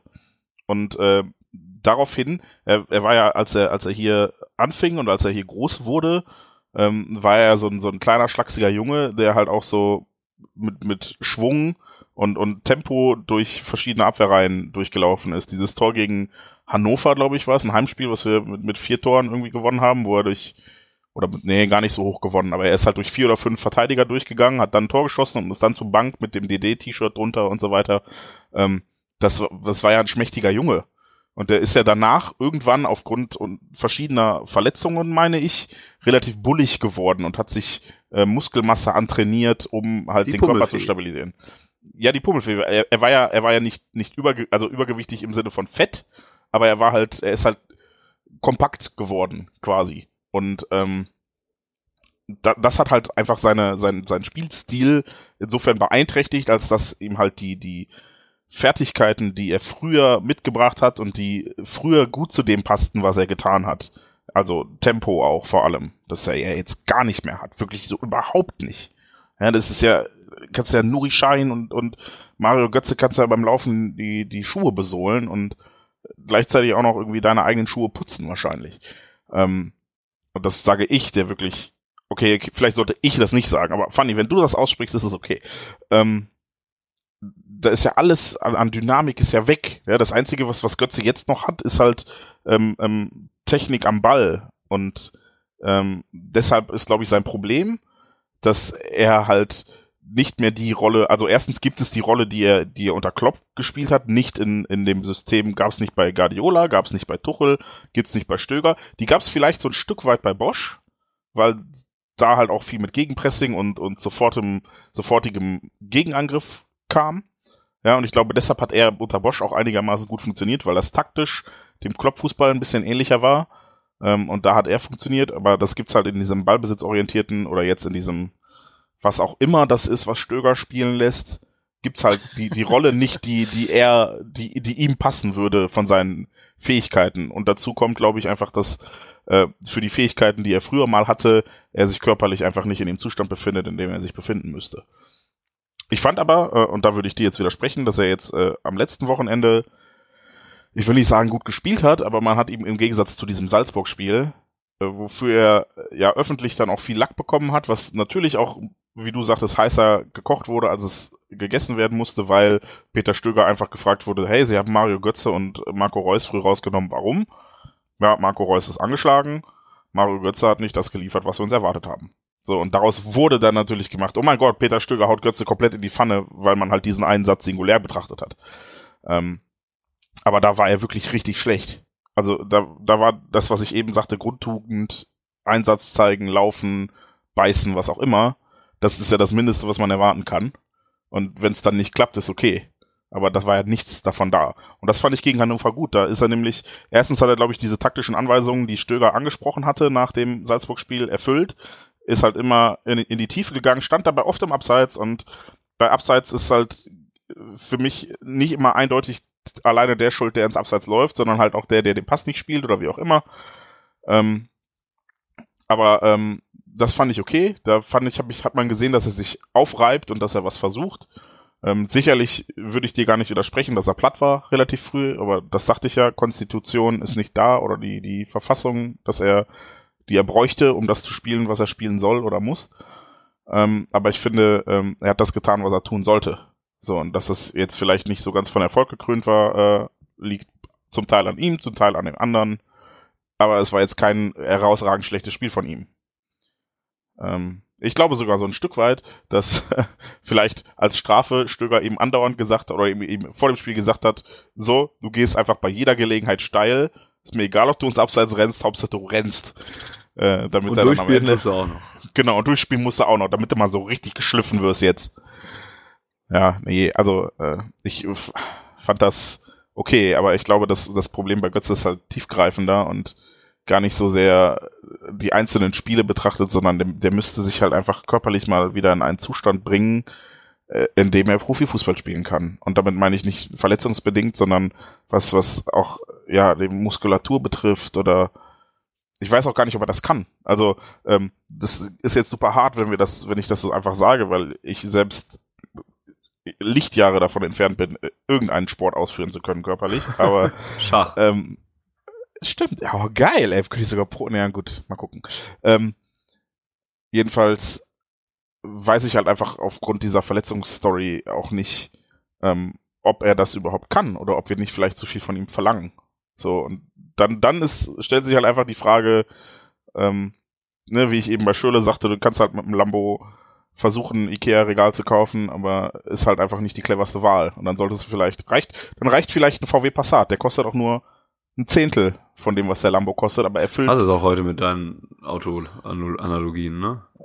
Ja, ja, ja. Aber äh, was ich sagen will, ist, das Problem ist halt einfach, dass Götze und Schöle vielleicht auch in dem Fall einfach deshalb so kritisch betrachtet werden, weil sie natürlich ähm, große Faktoren in diesem Kader sind, was, was den finanziellen Aufwand angeht und da halt nicht die Leistung bringen, die man sich von dem Einsatz, den der BVB entgegenbringt, erhofft. Was gar nicht heißt, dass das die Leistung für sich singulär betrachtet schlecht ist, aber dafür, dass Mario Götze und auch André Schöle hier sehr viel Geld verdienen, darf man theoretisch oder er, erhofft sich der BVB zumindest mehr. Und das ist der Punkt, an dem es meines Erachtens kritisch wird. Also äh, Götze tut hoffentlich das Beste, was er kann. Und wenn nicht, dann kriegt er hoffentlich dafür äh, die Rüffel. Das Problem ist halt, wenn er nicht mehr kann als das, was er zeigt aktuell, dann muss der BVB sich mittelfristig fragen, ob er die x Millionen Euro im Jahr wert ist oder ob man die nicht vielleicht in drei, vier Spieler investiert, die äh, ja rollenspezifischer kleinere Aufgaben erfüllen, dafür halt ja die besser machen als Götze, der dieses totale Paket mitbringen könnte, es aber nicht abrufen kann. Volker, wie sieht's bei dir aus mit Götze?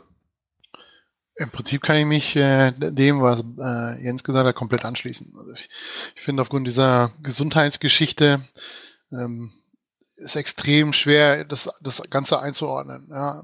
Ich, ich finde auch, dass ja, und das ist gerade am, ähm, am Sonntag gegen Hannover in den letzten Minuten extremst aufgefallen, dass er nicht in der Lage war, 90 Minuten Fußball zu spielen, meiner Meinung nach. Ich glaube, wenn man, äh, wenn man nicht äh, vorher hätte wechseln müssen äh, bei Toprak und Sokrates verletzungsbedingt, äh, hätte Sokrates vielleicht gar nicht gespielt und man hätte entsprechend Götze früher rausgenommen. Ähm, aber was er da jetzt draus macht und ob er irgendwie mal wieder eine körperliche Verfassung bekommt, die, die es ihm erlaubt, auch seine Stärken als Fußballer auszuspielen, äh, kann nur er und wahrscheinlich seine Ärzte äh, beurteilen, äh, unter Berücksichtigung der, der Krankheit, die er hat. Okay, dann belassen wir es vielleicht doch auch mal dabei, weil wir das ja nun mal, Sachen, die wir nicht wissen, äh, sind natürlich schwer einzuschätzen. Ähm, Aber wir können gerne noch ein paar andere Spieler analysieren. Ja, gut, äh, gute ähm, Frage. ganz, ganz grundsätzlich finde ich, dass, dass Borussia extremst darunter leidet, dass wir viele Mitläufer haben, Spieler, die dann funktionieren, wenn das Konstrukt funktioniert, ähm, die aber einfach von ihrem Naturell und ihrer sportlichen Fähigkeit nicht dazu in der Lage sind, eine Mannschaft, die in einer sportlichen Krise oder in dem Fall bei uns ist es ja eigentlich keine Krise, sondern mehr so eine, ja, eine Durststrecke, muss man ja eigentlich sagen, ähm, wo es einfach unattraktiv ist, sich das Spiel anzugucken, aber die Ergebnisse stimmen. Ähm, es tut sich einfach keiner hervor, der dort äh, das Ganze mal antreibt. Ähm, jetzt kommen wir auf einen Spieler zu sprechen, der gerüchtemäßig ja angeblich wieder zu uns zurück will, aber ähm, der letzte Spieler, der meiner Meinung nach dazu in der Lage war, ähm, das Ganze anzutreiben und auch, auch mit guten Beispielen, guten Leistungen voranzugehen, mal Mats Hummels. Ähm, seitdem muss ich ehrlich sagen, hat, hat kein Spieler oder gab es keinen Spieler mehr in, in Dortmund und das fehlt gerade meiner Meinung nach sehr, sehr doll. Ähm, ein Spieler, der eben aufgrund seiner Leistung auch einfach Ansprüche stellen kann an andere Spieler. Äh, Dembele letztes Jahr war mal total super, mal total schlecht. Also der konnte auch nicht äh, da wirklich was machen, zumal er ja auch mit, mit 19 äh, ziemlich junger Spieler und gerade frisch ein halbes Jahr da, ähm, da keine, keine Ansprüche hätte stellen können. Aber wenn ich jetzt gucke, Schmelzer als Kapitän, ähm, er kämpft immer, ja, er, er tut und macht, aber es wirkt halt alles sehr, ja, ohne, ohne Plan zum Teil, finde ich. Ähm, und da kann ich schon, oder denke ich schon, dass es da auch in der Mannschaft so ein bisschen Probleme in der Hierarchie gibt. Dass einfach niemand da ist, zu dem so ein Weigel zum Beispiel aufschaut. Ja, oder wo, wo, wo ein Weigel sich hinstellt und sagt, okay, von dem lasse ich mich kritisieren. Wenn jetzt so ein Schmelzer jemanden kritisiert, könnte ich mir vorstellen, dass der die Retourkutsche bekommt, so nach dem Motto, achte doch mal erstmal auf deine eigenen äh, Leistungen. Die sind da auch nicht gerade so äh, hervorstechend. Ähm, Das sage ich Deswegen- in der Schule recht oft. Ja, du weißt, wovon ich äh, rede. Und äh, ja, das ist halt ein bisschen schwierig. Und da fehlt dem BVB einfach jemand, der, der äh, auch häufig genug da ist. Reus wäre so einer, der das von seinen Leistungen her könnte. Ja, spielt vier Spiele und ist danach leider wieder verletzt. Und äh, keiner weiß, wann er jetzt gegen Bayern hoffentlich wieder zurückkommt. Aber ob es bis dahin wieder wird, weiß man nicht. Und äh, ja, da fehlt so ein bisschen äh, der Leitwolf, sag ich mal so. Unterschiedsspieler ist da auch das Wort, was jetzt in den letzten äh, Wochen immer mal wieder aufkam in verschiedenen Ja, Kontexten. ja wo, wobei, wobei ich Unterschiedsspieler eher auf die Leistung beziehen würde und nicht auf das Mentale oder das, das äh, ja, dieses Mitreißende. Ne? Ja, ich verstehe schon den Unterschied, aber ich glaube, man kann es auch einfach auf beide beziehen. Also Volker sagte ja auch, dass es ja auch viele Durchschnittsspieler gibt, aber auch wenige, die einen spielerisch voranbringen. Und das wäre ja dann schon wieder auch das Unterschiedsspielermäßige bezogen auf die Leistung. Also Da ich stimme zu, so es ist bei von. beiden, es ist im Moment so ein bisschen Mangelware, auf beide Sicht gesehen. Entschuldigung, Volker. Man braucht ja auch nicht so viele Spieler, die den Unterschied machen können. Du musst ja nur, ja, sagen wir mal, von jedem einen haben. Du musst einen Spieler haben, der, der äh, gute Leistung bringt und der, der äh, mental einfach vorangeht, der anerkannt ist im, im Kader, auch von der Hierarchie vielleicht da entsprechend gewürdigt wird und, und ein Spieler, der vielleicht äh, nicht so der Lautsprecher ist, sag ich mal, der, der nicht mit Worten vorangeht, aber der einfach ja, den Unterschied machen kann, der das so ein Spiel nochmal komplett andere Wendung geben kann. Und das war unter Klopp gab's das, äh, war das immer irgendeiner, der das, der das konnte, äh, Mats Hummels, äh, Gündogan, der das konnte, äh, bis ze- äh, zeitenmäßig auch äh, Mikitarian fand ich, der das zumindest in, der, in seiner letzten Saison äh, konnte. Ähm, aber dass da aktuell fehlen halt beide und das merkt man halt auch immer, gerade wenn es dann schwierig wird, wenn es in, in Rückstand gerät gegen, gegen Gegner, die jetzt nicht wirklich, äh, äh, sagen wir mal, dermaßen überlegen sind, was die sportliche äh, Qualität betrifft, dass man das nicht noch wieder rumbiegen könnte. So ein bisschen so die, ja, der Antreiber fehlt. Gerade in den, in den Spielen zu Hause, Augsburg, äh, Freiburg, Wolfsburg, das Auswärtsspiel in Berlin, ähm, da denke ich schon, dass da äh, ein Spieler gut getan hätte, der, der die Mannschaft äh, da so ein bisschen vorantreibt und vorangeht und so ein bisschen ja, vielleicht dafür eine Initialzündung sucht oder, oder dafür da ist. Ja, gibt es sonst noch einzelne Spieler, über die wir vielleicht ein bisschen negativer aktuell äh, reden müssten? Außer dem Mangel ich, an ich, hätte, ich hätte Volker jetzt nur noch insofern beipflichten wollen, dass ähm, es halt zwei, meines Erachtens zwei Möglichkeiten gibt, aus mittelmäßigen Spielern gute Spieler zu machen. Und das eine ist halt, ähm, ne, dass, dass man sie antreibt und mitreißt und wie auch immer. Dafür bräuchte man halt ein oder zwei, ich sag jetzt mal, Mentalitätsspieler. Ich glaube, das ist ein Begriff, den auch Zorg schon verwendet hat, ähm, die halt einfach vorangehen und an denen man sich so ein bisschen aufrichten kann. Ähm, das andere wäre ein taktisches Gerüst, das dafür sorgt, dass jeder Spieler seinen Stärken entsprechend so eingesetzt wird, dass das in Summe einfach nicht zehn Einzelspieler sind, die alle X können, sondern in Summe ähm, dann wieder mehr draus wird. Ja, und man kann, mir kann ja keiner erzählen, dass Kevin Großkreuz unter Jürgen Klopp ein, ein Fußballspieler war, der besser war als das, was er heute ist. Vielleicht einen Tick weit, weil Doch, er doch, für den BVB doch. gespielt hat. Aber ähm, da war halt ein, ein Gedanke dahinter und eine Rolle, die Kevin Großkreuz ausführen sollte. Und dafür war er einfach wie gemacht. Ja, deshalb hat ja Marcel Schmelzer dann im Zweifel auch besser in, beim BVB funktioniert als in der Nationalmannschaft, weil das Rollenprofil beim BVB besser seinen Stärken entsprochen hat. Und ähm, das ist halt natürlich etwas, was ganz allein dadurch kommt, dass wir jetzt in, in den letzten anderthalb Jahren drei Trainer hatten, ähm, dass da natürlich jetzt nicht mehr die Spieler ihrer Stärke entsprechend eingesetzt werden oder auch nicht. Ja, also äh, guckt euch Julian Weigel an, den man jetzt vielleicht auch nochmal als negativen äh, auffälligen Spieler äh, nennen kann und der dann auch mehr oder weniger zu Recht jetzt in den letzten Wochen eher nur noch Ersatzspieler war oder spät eingewechselt wurde, um, um ein Spiel zu stabilisieren. Ähm, der hat unter Thomas Tuchel die Sterne vom Himmel gespielt, weil das eine Rolle war, die seinen Stärken entsprach. Und ähm, dann hat er das unter Bosch nicht abgerufen und dann hat er unter Stöger am Anfang noch sehr laut gesagt, oh, ich finde es schön, dass ich endlich wieder einen Trainer habe, der mich meinen Stärken entsprechend einsetzt und seitdem ist er jetzt auch nicht gerade besser geworden. Ja, also ähm, da sieht man halt dieses, dieses taktische Konzept, was Tuchel dann äh, über die Mannschaft gestülpt hat, zumindest teilweise. Ich würde das jetzt nicht für alle, alle Spiele gelten lassen, weil da zum Schluss hin viel ähm, bald zu Dembele und mal gucken, was passiert war, aber ähm, generell wäre das halt eine, eine andere Möglichkeit, um zu sagen, okay, wir haben halt keinen Mats Hummels mehr, wir haben halt keinen, weiß ich nicht, Mark van Bommel in der Mannschaft, kein Aggressive Leader, wie es so schön heißt. Scott ähm, Brown. Ja, keine Ahnung, ne, kannst du ja jetzt hunderte von Namen nennen, kein Arturo Vidal, kein Jürgen Kohler, ist mir egal, wie du es nennen willst.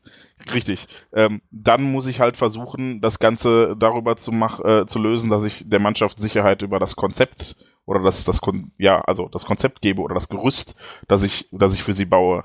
Ja, und dass ich sage, okay, jeder weiß, er hat die und die Aufgabe, die Aufgabe passt zu seinen Stärken, jeder weiß, er ist abgesichert, bla bla bla bla bla.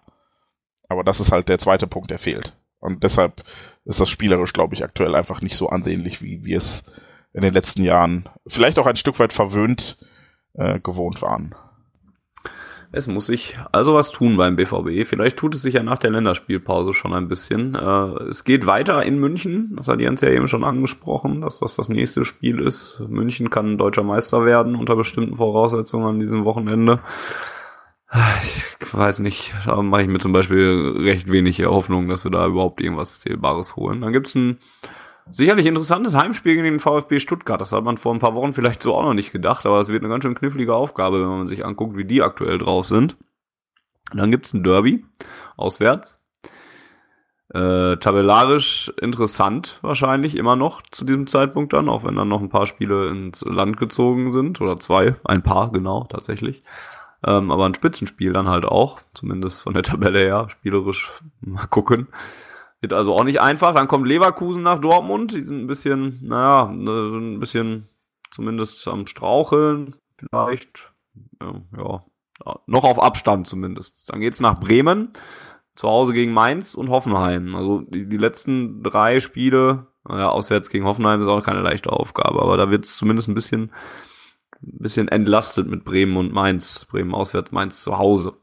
Die nächsten vier Spiele sind, glaube ich, echt die am wichtigsten sind. Äh, in München, zu Hause gegen starke Stuttgarter, das Derby auswärts und ähm, das Heimspiel gegen Leverkusen. Also wenn man da jetzt ein paar Punkte holt, ist man wahrscheinlich schon auf einem sehr guten Weg Richtung Champions League.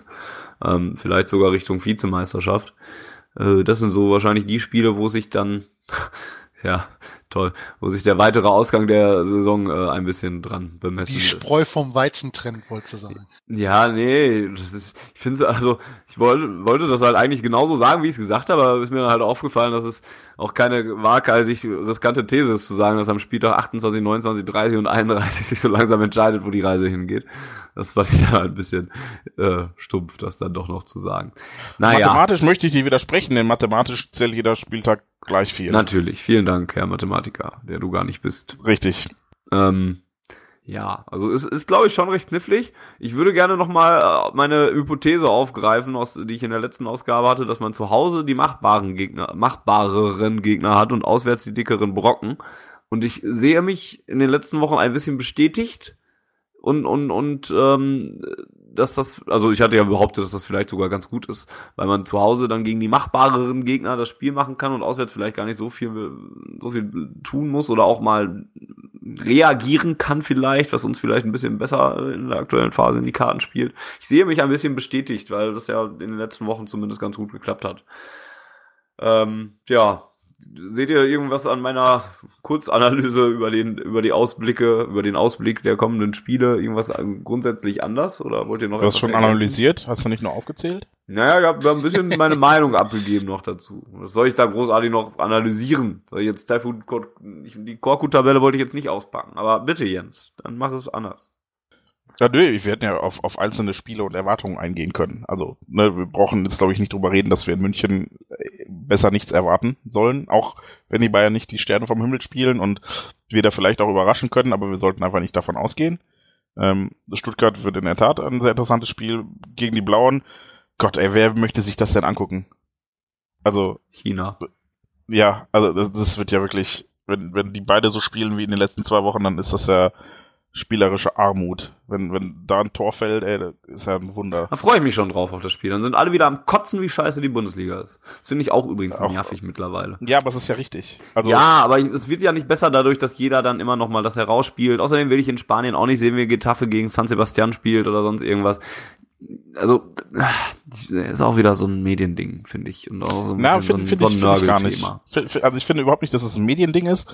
Äh, ich finde, man merkt es ja auch an den Zuschauerzahlen und der Gesamtbegeisterung für den Sport, dass das halt einfach, ich will nicht sagen, die Blase platzt, aber die Luft ein bisschen Das raus. ist aber ein Konglomerat an mehreren Gründen. Also, Ja, ja, habe ich ja, die habe ich ja eben alle schon schon aufgezählt, aber ähm, es liegt sicherlich auch daran, das hat Yogi Löw, dem ich selten beipflichten möchte, weil ich immer noch glaube, dass wir trotz und nicht dank ihm Weltmeister geworden sind. Aber er hat da schon recht treffend gesagt, warum äh, machst du so komische Geräusche, um mich macht Jogi? Löw auch immer, wenn er spricht.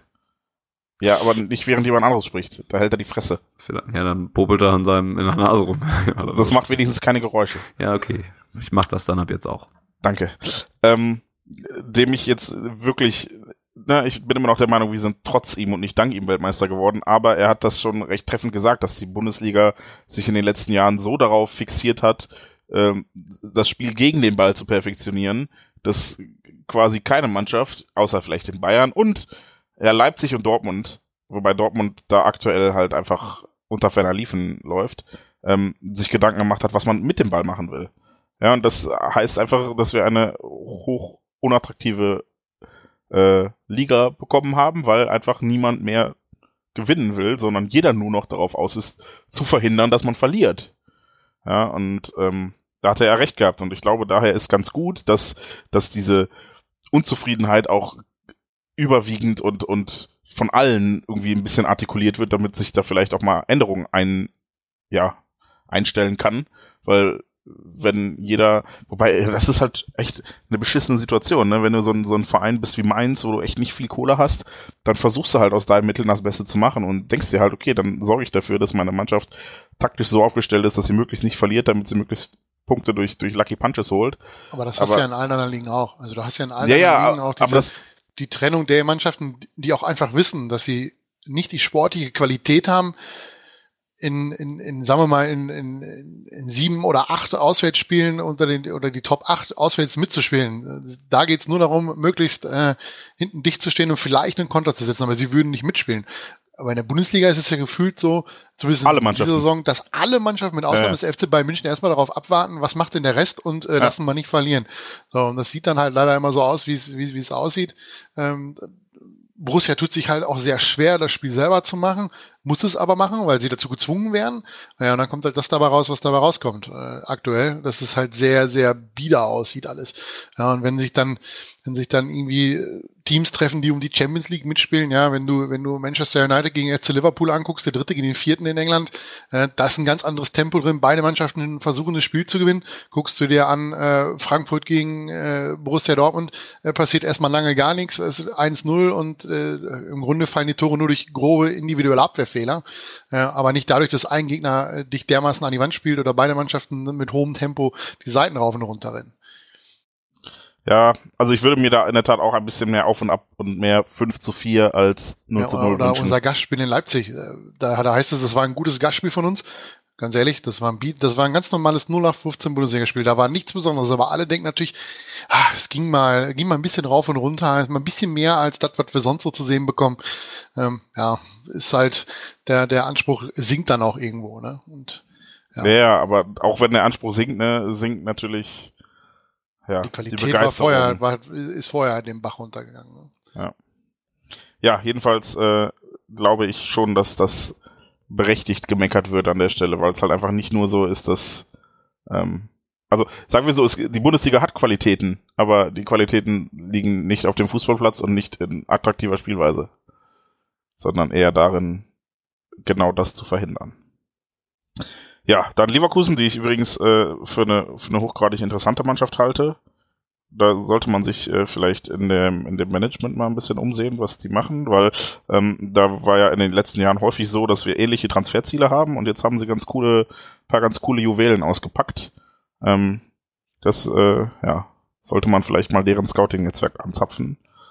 Jetzt, wo man Misslintat verloren hat, Bremen, ja, mal gucken, wo die dann stehen und dann hast du mit Mainz einen hoffentlich Absteiger zu dem Zeitpunkt. Wobei, nee, Moment. Hoffentlich auf dem Relegationsplatz. Absteigen sollen bitte Wolfsburg und der HSV ist ja eh schon weg.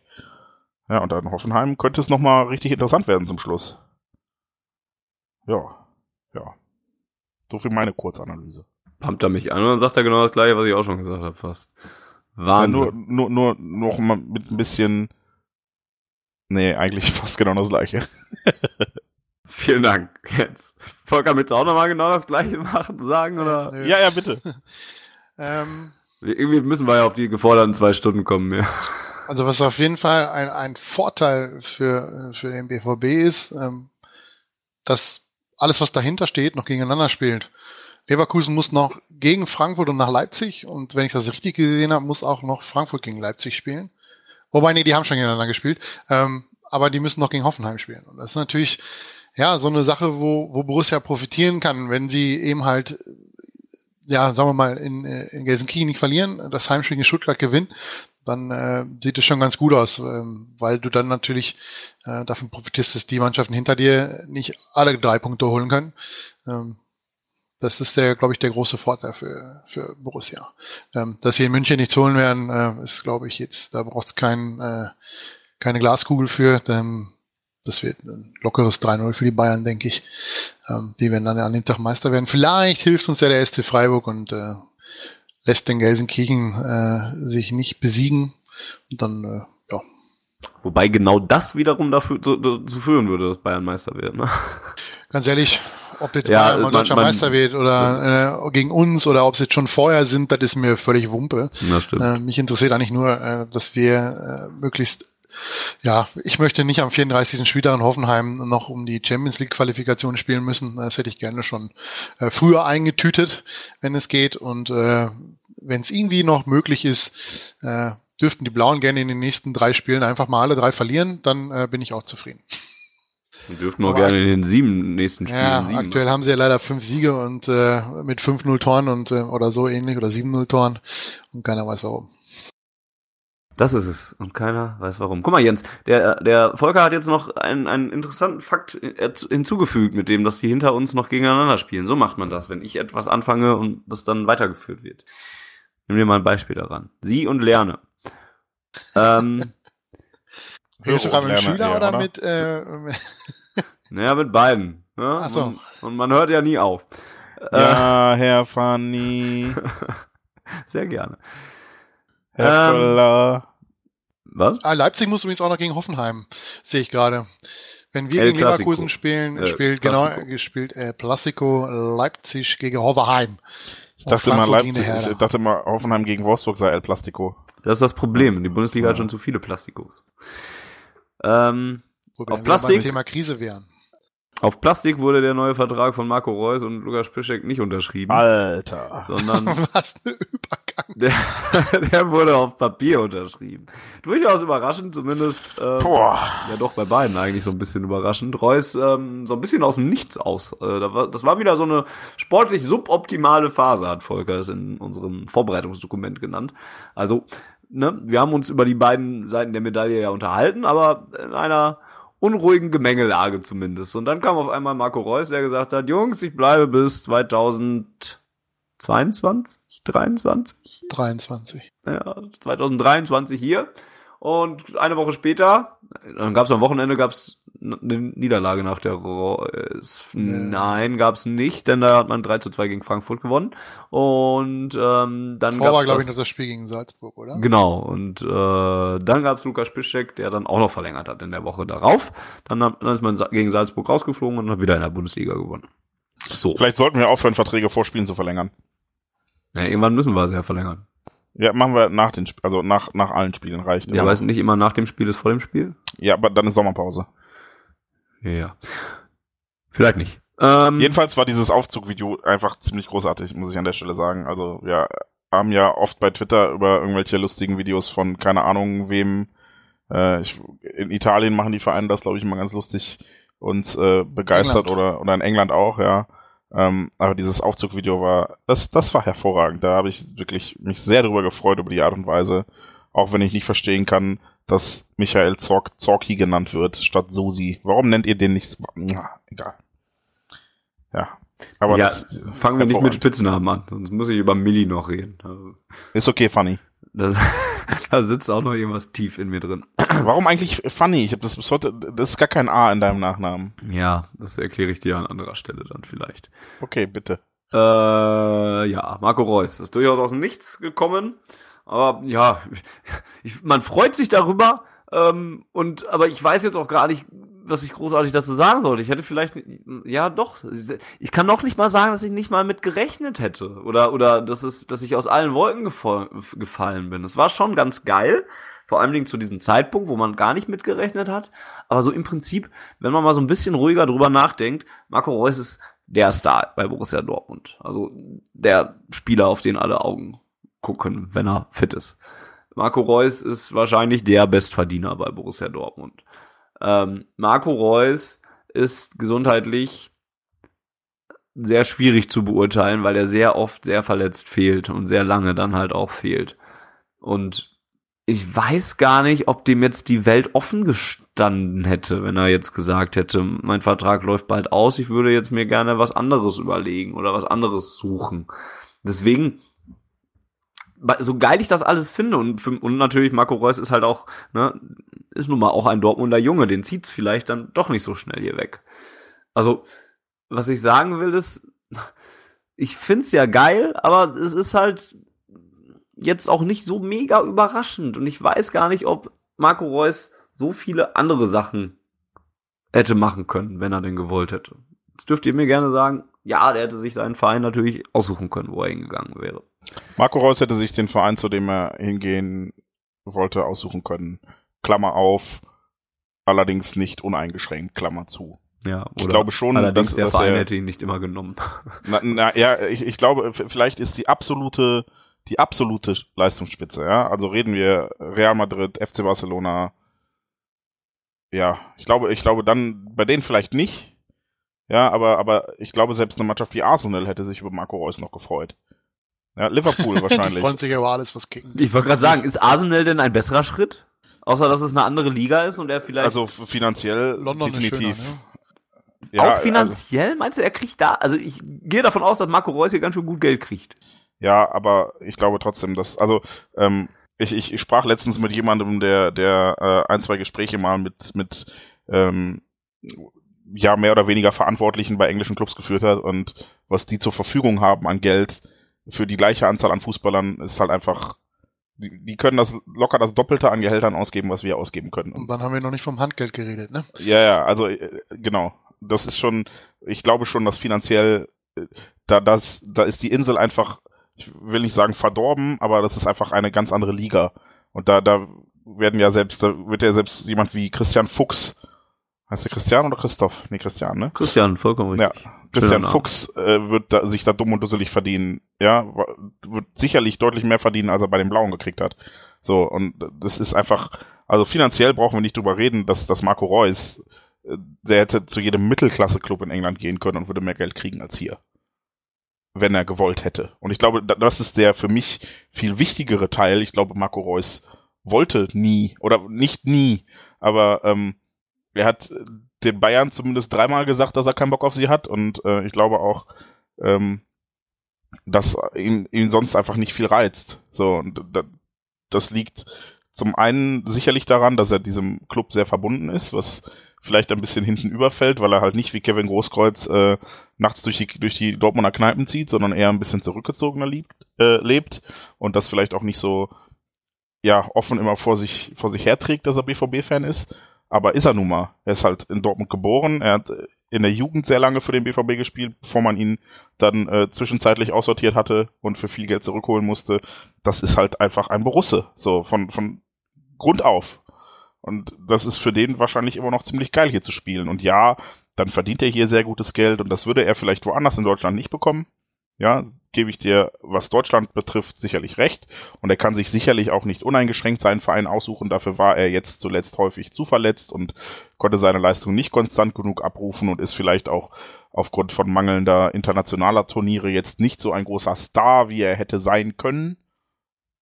Ähm, aber ich glaube immer noch, dass äh, jeder in Europa weiß, was Marco Reus für ein hervorragender Fußballer ist, wenn er Fußball spielen kann. Und äh, das dürfen wir jetzt zum Glück für uns erleben und ähm, Ich finde, finde halt immer, ich, ich finde es ein bisschen despektierlich, wenn man sagt, ja, er hätte ja eh nirgendwo anders hingehen können. Wer hätte ihn denn Nee, genommen? so war es ja auch gar nicht gemeint. Nee, nee, aber das waren so Diskussionen, die man dann auf, auf Twitter oder so mitverfolgt hat, ne, wo dann gesagt haben, ja, Leute, ach, pff, wo hätte er denn hingehen sollen? Ist mir scheißegal, wo er hätte hingehen können oder sollen. Er hat jetzt zum zweiten Mal in einer sportlich äußerst prekären Situation ein, ein Signal gesetzt, in dem er gesagt hat, okay, ähm, er hätte, er hätte sich ja, natürlich, selbst wenn man der Meinung ist, Marco Reus, es war seine erste Option, hier zu verlängern, hätte er sich durchaus die Zeit nehmen können zu warten, ob wir uns für die Champions League qualifizieren, wer nächstes Jahr Trainer ist, ähm, wie der Kader aussieht. Das sind sicherlich auch Gedanken, die, die bei ihm eine Rolle spielten. Ja, ich erinnere mich daran, dass Mats Hummels so mal in einem, sowas mal in einem Interview äh, mit dem Kicker relativ offensiv gefordert hat, dass er gesagt hat, okay, ich bleib vielleicht ganz gerne hier, aber dann muss man mir zeigen, dass hier das passiert, das passiert, das passiert. So, ne, und hat Reus aber nicht getan. So, und das ist, das ist halt das Bemerkenswerte, weshalb ich das äh, sehr, also noch ein Stückchen höher hängen würde, diese Vertragsverlängerung, als einfach nur Marco Reus verlängert, sondern Marco Reus verlängert in einer Situation, in der es relativ unklar ist, wie es um den BVB steht, auch in Zukunft. Ich glaube nicht, dass man schon weiß, wer Trainer ist intern ähm, nächste Saison. Ich, die Champions League Qualifikation ist alles andere als in trockenen Tüchern. Und trotzdem sagt Marco Reus, hey yo, ich bleibe hier jetzt noch fünf Jahre lang bei diesem Verein. Ja, er kriegt viel Geld. Ich bin mir aber sicher, dass, dass er da auch aufgrund dieser Verletzungshistorie vielleicht nicht mehr ganz so gut gestellt ist wie bei seinem letzten Vertrag zum Beispiel. Ich kann mir durchaus vorstellen, dass er da jetzt keine, keine großen, dass er jetzt nicht sagt, ich nehme nur noch die Hälfte, aber dass man das vielleicht ein bisschen leistungsorientierter gestaltet hat und gesagt hat, pass auf, ähm, wir, wir machen das so, ne, du kriegst halt weniger fix, aber dafür für jedes Spiel mehr oder wie auch immer. Ähm, und ich, ja, weiß das einfach unheimlich zu schätzen, dass Marco Reus diese Entscheidung getroffen hat und ein Signal gesendet hat, dass man mit dem BVB auch mittel- und langfristig noch rechnen kann oder dass er zumindest die Voraussetzungen äh, gibt, so großartige Fußballer wie Marco Reus zu halten und dass man hier was aufbauen will. Ich wollte das auch gar nicht so kleinreden, wie es wie, wie es vielleicht äh, auch Nee, nee, das war Also, jetzt auch gar nicht so, so sehr Nee, gegen dich, sondern ja, einfach in die Richtung, um das mal weiter zu spinnen, was du gesagt hast. ja. Das ist natürlich trotzdem ein Blödmann, aber Volker, hast du noch was hinzuzufügen zu Marco Reus? Ich glaube einfach, dass für ihn das Gesamtpaket hier am, am besten ist. Ähm, Mhm. Ja, also seine, ich habe jetzt keine Ahnung, wo sie wohnt oder was sie beruflich macht, aber sie kommt ja hier scheinbar aus der Nähe, seine, seine bessere Hälfte und äh, seine Familie wohnt hier. Seine Mutter hat da, glaube ich, irgendwie ein Café oder die Eltern, irgendwie, wenn ich das mal richtig auf seinem Auto gesehen habe, mit dem der Papa durch die Gegend fährt, der fährt ja dann auch häufiger mal mit dem Auto zu den Spielen und dann sieht man das ja auch im Café Reus oder wie das heißt. Ähm, dass einfach das Gesamtpaket, auch die, auch die familiären äh, ja, Verbindungen hier in, in Dortmund einfach äh, ja, äh, dafür gesorgt haben, dass er, dass er hier verlängert und das, was Jens auch schon angedeutet hat, dass vielleicht für die für die ganz großen Clubs aktuell kein Angebot oder vielleicht auch aufgrund seiner Verletzungsproblematik diese Angebote auch nicht mehr da sind, sprich Barcelona, Real Madrid, ja, vielleicht Manchester City, Bayern München, ähm, wo er eh nie hin wollte, wenn ich das, äh, wenn man mal seine ganzen Absagen an die in Richtung München so interpretiert. Ähm, und eine Nummer, die, wo ich glaube, dass Marco Reus das dem Verein an sich sehr hoch anrechnet, ist das Verhalten während dieser Geschichte mit der, mit dieser äh, gefälschten Fahrerlaubnis aus Holland. Ähm, weil der Verein ihn nach außen hin komplett abgeschirmt hat, er den komplett verteidigt. Er hat ihm ähm, ja einfach nicht dem, den, den Medien zum Fraß vorgeworfen. Ähm, ich glaube, dass er, dass er das auch in seinen Hintergedanken hat. Man sieht es ja auch im Süden, da macht man das ja auch mit seinen Spielern, ja, in der Ribery da mit einer 17-Jährigen in die Kiste hüpft und äh, andere Leute da Häuser abfackeln und solche Geschichten. Da steht der Verein halt hinter den Spielern und hilft ihnen sowohl medial als auch wahrscheinlich äh, hinter geschlossenen Türen, äh, um mit dieser Phase klarzukommen. Man lässt sie einfach nicht, nicht fallen und äh, denke, dass das äh, ein Teil der ganzen Geschichte ist, warum Marco Reus hier auch verlängert haben wird. Ja, also vor allen Dingen das Wort Gesamtpaket passt da, glaube ich, ziemlich gut äh, in diese Statistik oder in diese Aussage mit rein. Lukas Piszczek hingegen, da, da muss man es ein bisschen anders bewerten, denn der gute Mann ist ja jetzt auch nicht mehr der ganz jüngste. Das wird wasch oder das wird wohl der letzte Profivertrag gewesen sein oder einer der letzten oder so, der letzte große vielleicht noch, wenn man es so sagen möchte, den er jetzt unterschrieben hat, ähm, der ja auch noch mal äh, über wie, wie lange hat der Vertrag? Da weiß ich es gerade gar nicht im Kopf. Ein Jahr verlängert bis 20, 2020. Genau, ja. Ähm, da finde ich vor allen Dingen echt skurril, dass diese Statistik, die da jetzt rumgeht, ne, dass äh, Piszek seit November 2016, seit anderthalb Jahren dann kein Bundesligaspiel mehr verloren hat. Das finde ich schon beeindruckend und gleichermaßen skurril irgendwie. Also, das ist eine beeindruckende Stat Statistik, irgendwie aber auch völlig nichtssagend. Also, man, man macht daraus, also man kann daraus natürlich sehr schnell herleiten, Lukas Piszek ist enorm wichtig für den BVB. Das, das ist der auch, ähm, alleine weil man sonst keine richtige Alternative für einen Rechtsverteidiger hat. Ähm, aber so, so, irgendwie ist es auch so vollkommen eine willkürliche Statistik. Also er hat jetzt vielleicht auch einfach mal Glück gehabt, dass er die Spiele, wo er verloren haben, verpasst hat. Oder er hat da auch eine sehr lange Verletzungspause mit drin. Aber ich finde die Statistik trotzdem irgendwie, irgendwie witzig, auch wenn ich daraus nicht wirklich viel ziehen kann, muss ich sagen. Oder geht das euch anders? Zieht ihr da mehr Schlüsse raus? Also der, der Abstieg oder der Einbruch äh, unter Bosch passierte genau ab dem Spiel, ab dem Lukas Bischek nicht mehr zur Verfügung stand. Ja, das ist richtig. Das ist alles. Ich, wertfrei, einfach mal so mhm. in den mhm. Raum gestellt. Nein, natürlich ist das eine, eine selektive Statistik, die super interessant ist und wo man auch eine schöne Geschichte daraus spinnen kann, aber ich fürchte, dass sich diese Statistik dadurch, dass sie jetzt gerade die Runde macht, in den nächsten Tagen eh erledigt, weil das immer so ist, sobald man Dinge anspricht, dass sie dann, ja, sich irgendwann erledigen. Vielleicht lässt, ihn, lässt ihn Stöcker in München ja auf der Bank. ja, behalt mal deine Statistik. Hat er gegen Salzburg leider schon funktioniert, wo er vorher echt schlecht gespielt hat und ich dachte so, wäre eigentlich ganz gut, ihm mal eine Pause zu gönnen und ja, kaum spielt er nicht, verlieren wir. Ja, wohl wahr. Ähm, ja, da kann man, also ich habe ja eingangs gesagt, da, da geht man vielleicht von der anderen Seite an oder ist, ist die Vertragsverlängerung halt anderweitig zu bewerten. Ähm, vielleicht auch, und das hat Volker hier dann ähm, ins Dokument als Frage reingeschrieben, vielleicht als Zeichen dafür, dass man auf der Rechtsverteidigerposition noch keinen Nachfolger gefunden hat. Ich habe dann in Klammern ergänzt, was ist eigentlich mit Jeremy Toljan? Kann das jemand beantworten?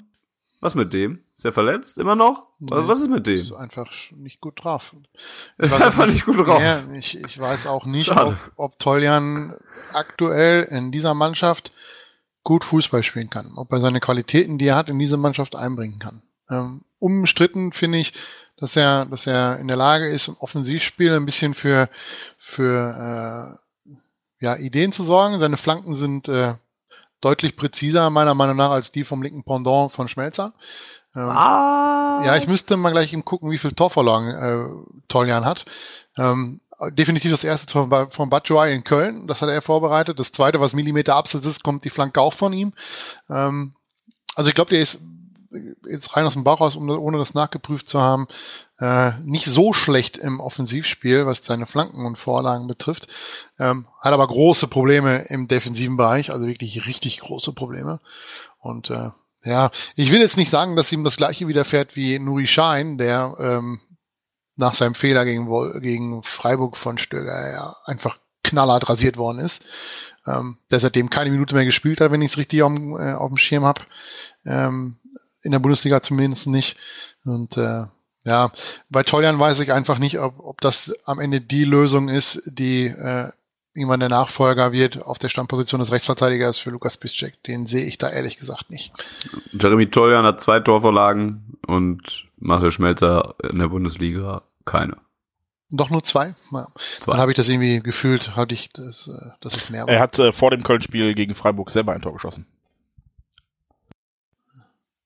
Ja, stimmt, aber, 2-2, ja gut, aber ja, ja. Das ist jetzt auch ein Tor und zwei Torvorlagen äh, im Vergleich zu keinem Tor und keiner Torvorlage ist jetzt aber auch nicht der Riesenunterschied.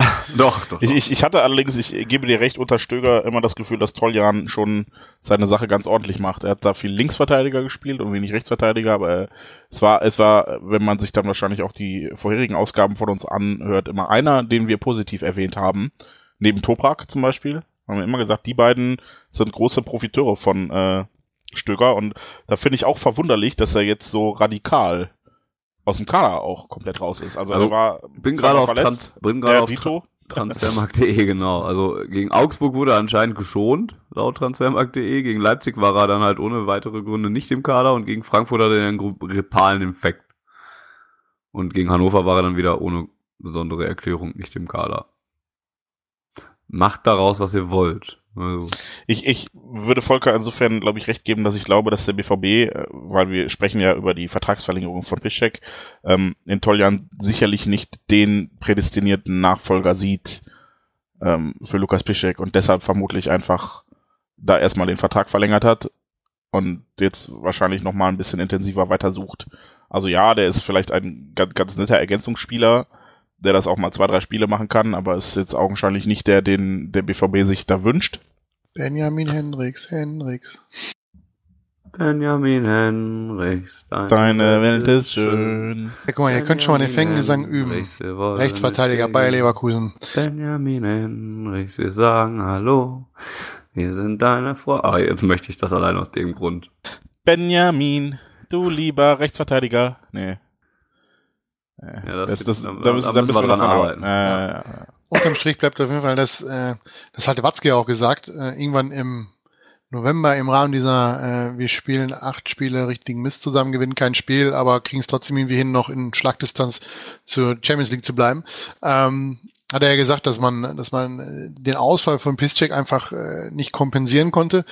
Und das lässt ehrlich gesagt auch irgendwo tief blicken. Also es ist ja jetzt nicht so, dass, dass Piszczek die Sterne vom Himmel spielt. Er macht, er macht seinen Job solide, ja, aber man sieht eben halt auch seine, seine Probleme. Er ist nicht mehr der Schnellste und ähm, das finde ich, äh, sagt halt auch, auch sehr, sehr viel aus.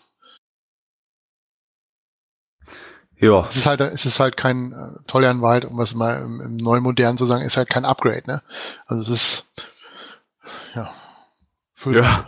Füllmasse. Man- man- Ich- ich- ich- finde, dass äh, Piszczeks Ausfall nicht zu kompensieren, ja, lag ja zu dem Zeitpunkt auch vor allem daran, dass Schmelzer und Guerrero auf der anderen Seite auch noch weg waren. Ja, also ähm, ich glaube schon, dass man Piszczeks Ausfall besser hätte kompensieren können, wenn man wenigstens auf der anderen Seite der Verteidigerposition mit der einigermaßen äh, sicheren Stammbesetzung hätte spielen können.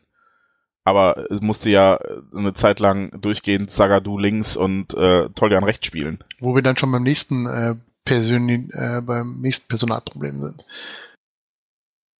Also jetzt war der, un, bei der unerklärlichen per. Perso, äh, Personalie. Ja, Rafael Guerrero. Was mit dem? Was mit dem? Naja, also er hat ja, er Was hat ja ist da seine, mit dem? Genau, er hat da so eine Verletzung. Vielen Dank übrigens nochmal an die Ärzte in Portugal oder wer auch immer das verbockt hat.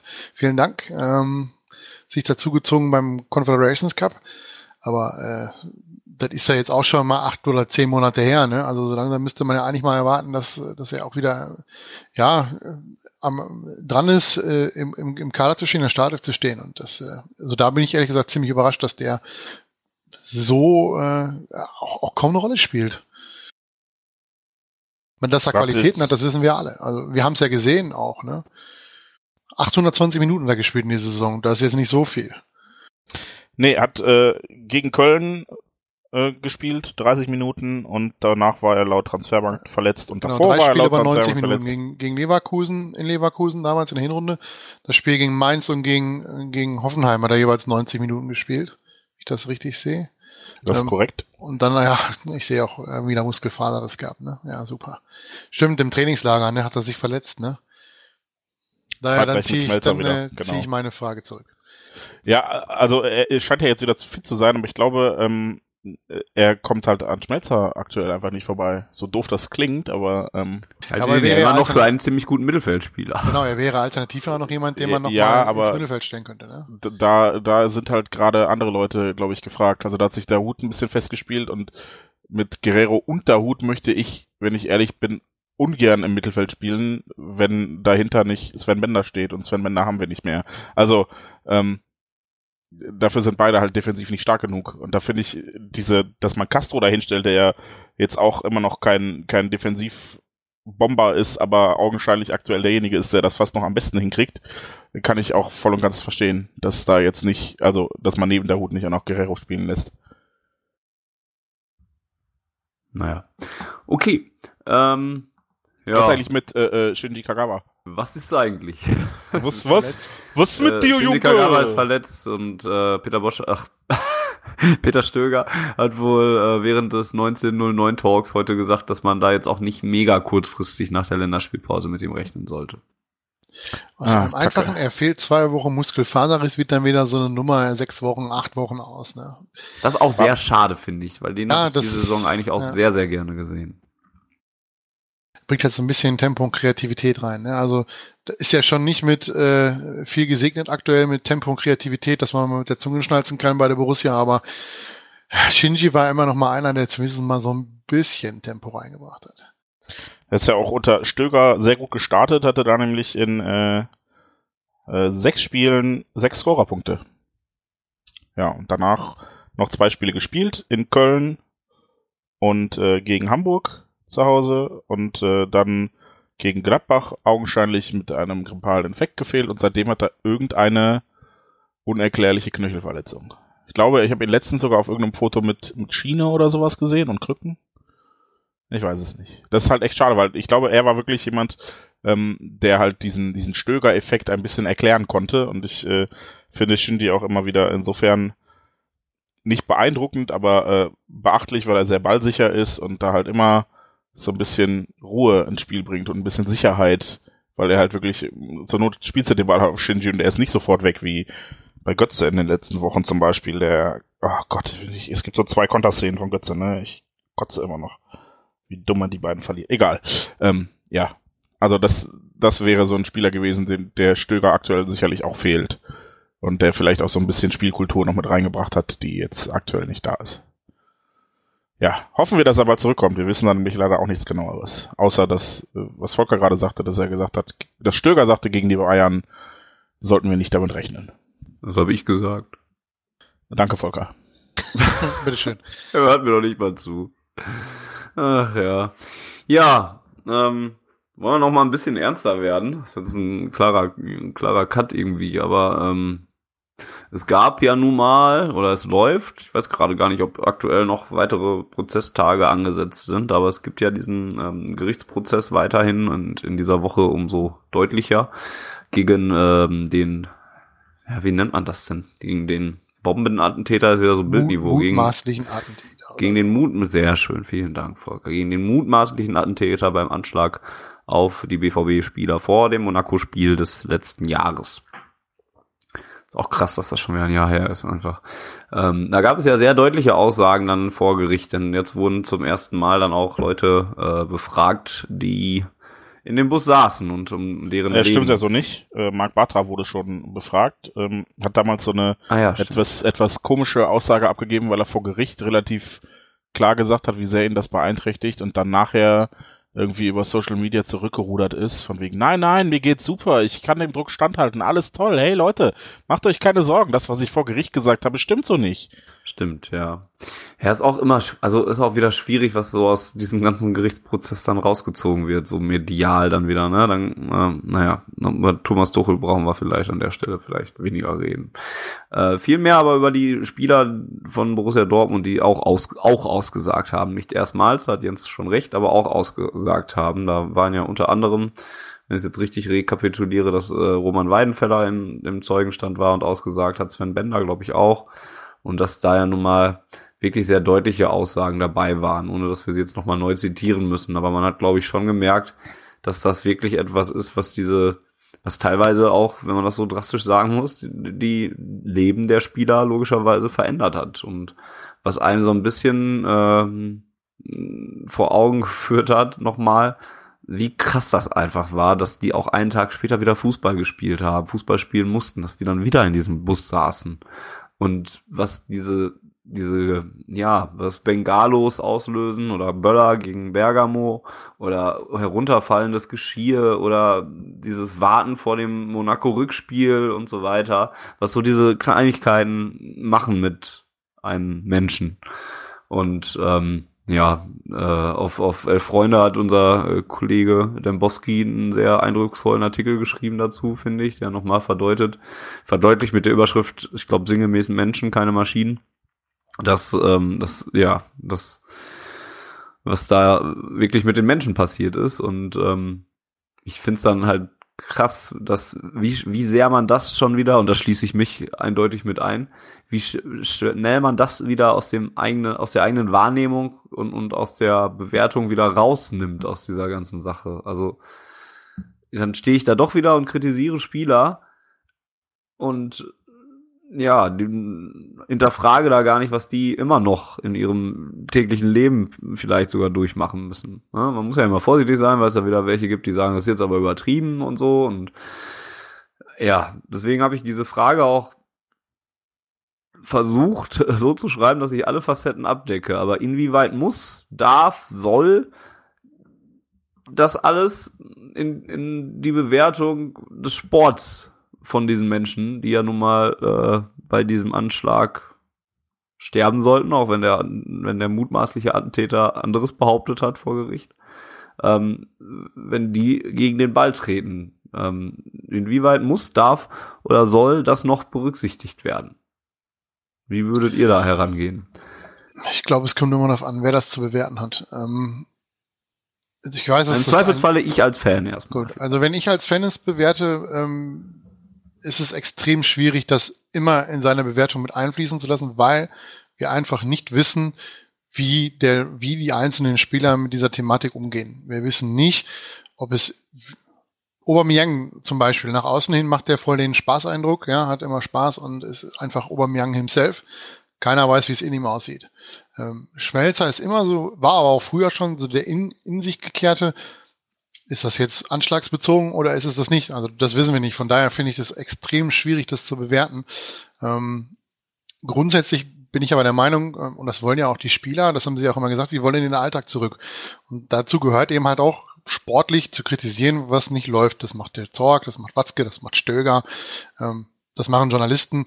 Ähm, und ich finde auch als Fan kann man äh, konstruktive Kritik an Spielweise und Leistung der Spieler entsprechend ähm, äußern und artikulieren, das gehört immer dazu. Und wenn, wenn im Stadion gepfiffen wird, das ist nicht meine Art der, der, äh, wie ich meine Kritik äußern würde, ähm, aber wenn die Leute das möchten, dann, dann machen sie es halt. Das ist nun mal im, im Profifußball so und ich glaube auch, dass die Spieler selbst, die damals im Bus gesessen haben, damit die geringsten Probleme haben. Ähm, ich glaube, dass das eher ganz andere Probleme sind. Ähm, Sprichwort Böller in den Stadien ist ein so ein großes Thema, glaube ich. Ähm, was auch angesprochen worden ist, ist die, ist die Busfahrerei, die für den einen oder anderen noch sehr belastend ist. Ähm, halt äh, immer wieder, ich glaube, sie sind immer noch im selben Mannschaftshotel auch, ähm, dass das eher so, ja, Sachen sind, die, die nicht direkt was mit dem Spiel an sich zu tun haben. Viele Spieler sagen immer, sie werden im Tunnel, wenn sie ein Spiel spielen.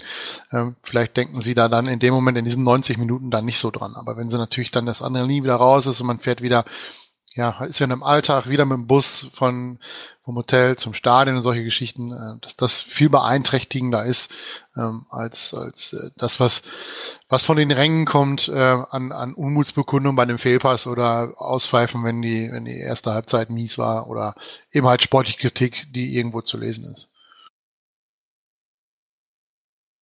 Jens? Ich finde das echt schwierig.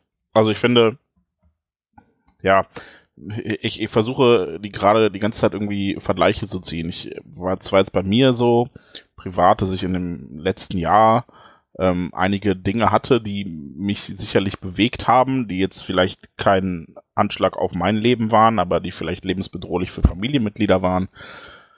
Ähm, und die mich dann natürlich in meiner persönlichen Arbeit bei meinem Arbeitgeber zeitweise eingeschränkt haben. Die jetzt aber insofern natürlich nicht zu vergleichen sind, als dass ich nicht bei meiner Arbeit in die Situation versetzt wurde, die mich in, in Angst oder Panik versetzt hat, wie es den Spielern geht. Deshalb schwierig zu vergleichen. Ähm, worauf ich viel eher hinaus möchte, ist ähm, dieser, dieser schöne Titel Menschen, keine Maschinen. Ähm, und ich glaube, dass das ist etwas, was, was ich persönlich viel schlimmer finde und wo ich dann, glaube ich, auch irgendwann ähm, vor Monaten hatten wir bei schwarzgelb.de intern mal so eine äh, Diskussion dazu, ähm, nach dem Motto, eigentlich müssten sich die Spieler alle, wenn sie sich nicht in der Lage fühlen, Fußball zu spielen, konsequent krank schreiben lassen.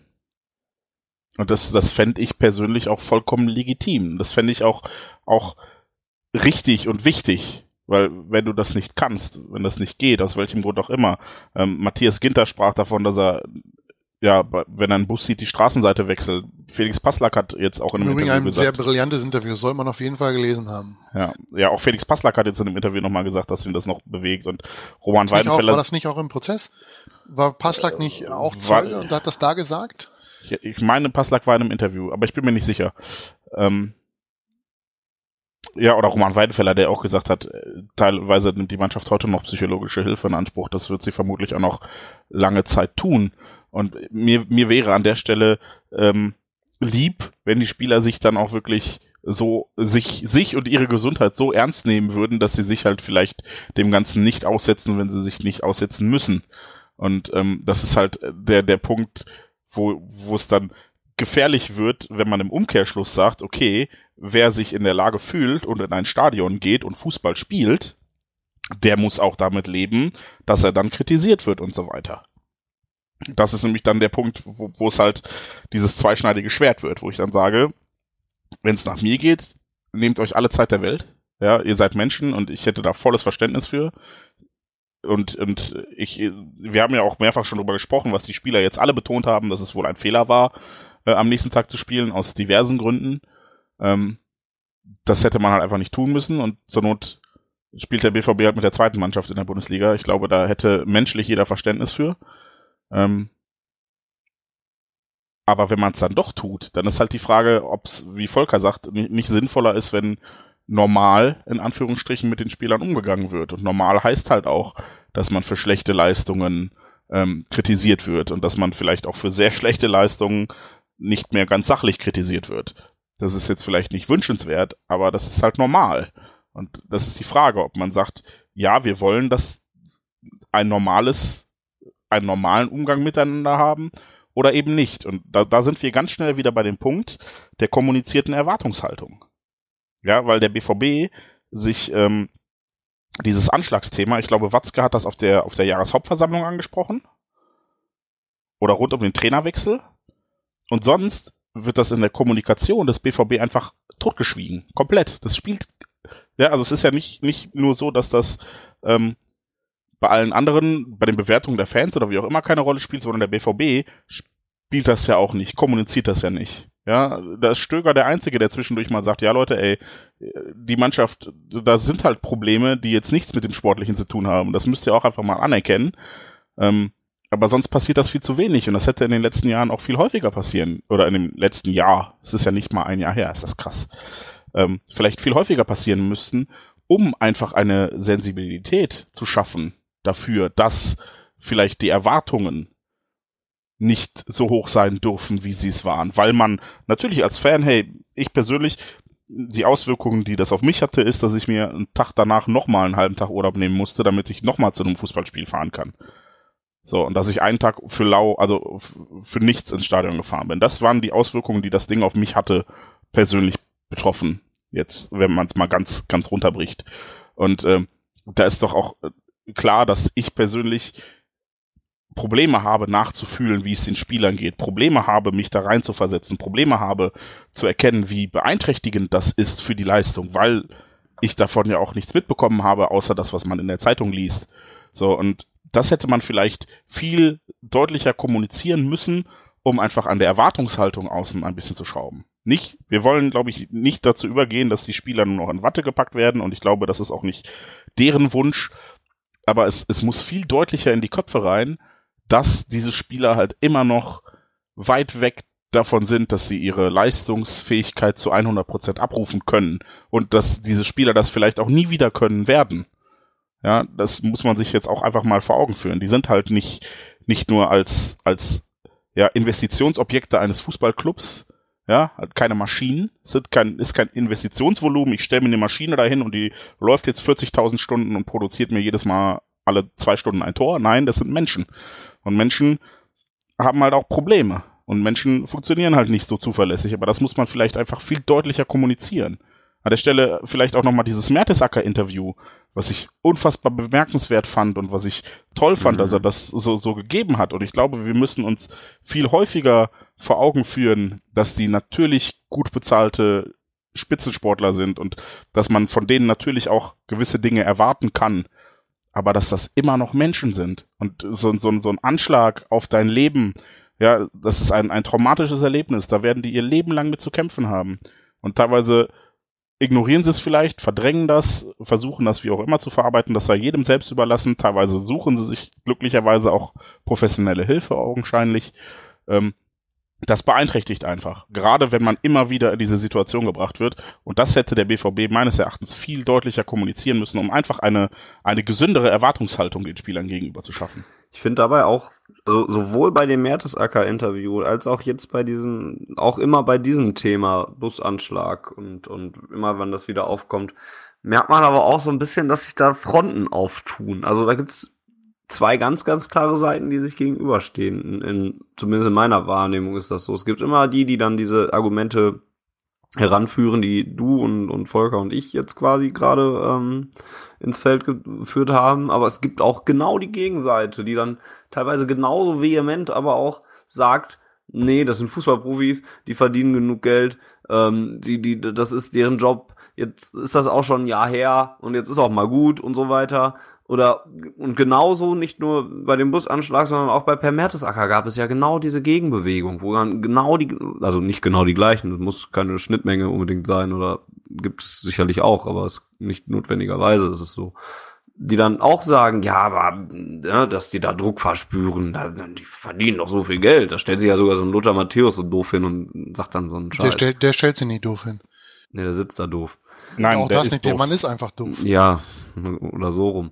Ne? Und, und Hat sich dafür ja auch richtig an eingefangen. Also er ist ja, ja von vielen Seiten. Zum Glück. Aber ich will ja. ja nur sagen, es gibt aber auch genau diese Gegenseite. Und das sind auch noch nicht mal wenige Menschen. Und das finde ich dann auch, naja, interessant, schwierig, Teil des Problems. Ich weiß es, weiß gar nicht, wie, wie, wie es ausdrücken soll oder so. Aber und das führt dann teilweise schon so, dass ich dass ich mich schon fast, dass ich schon, schon fast so ein bisschen in Abwehrhaltung gehe, wenn ich sage, oh, krass. Und wenn ich das nochmal selber vor mein Auge geführt kriege, dass ich dann selber sage, okay, vielleicht sollte ich doch nochmal ein bisschen vorsichtiger mit meiner Bewertung der Spieler umgehen oder sollte mir das doch nochmal eher in den Kopf führen. Und dann, schon während ich das sage, denke ich schon, oh Gott, jetzt kommen gleich wieder Leute, die mir sagen, nee, das ist aber doch Quatsch.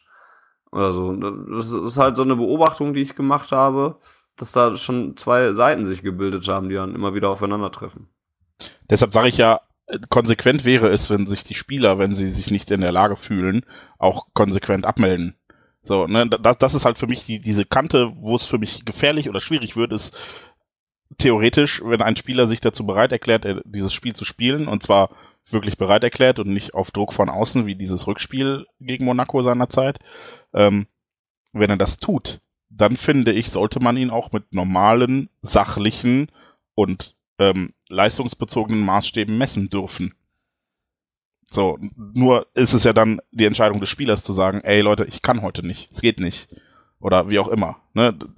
Das ist halt das Problem dieser Branche. Die Leute können halt nicht einfach Nein sagen. Die können sich nicht vier, sechs Wochen krank schreiben lassen.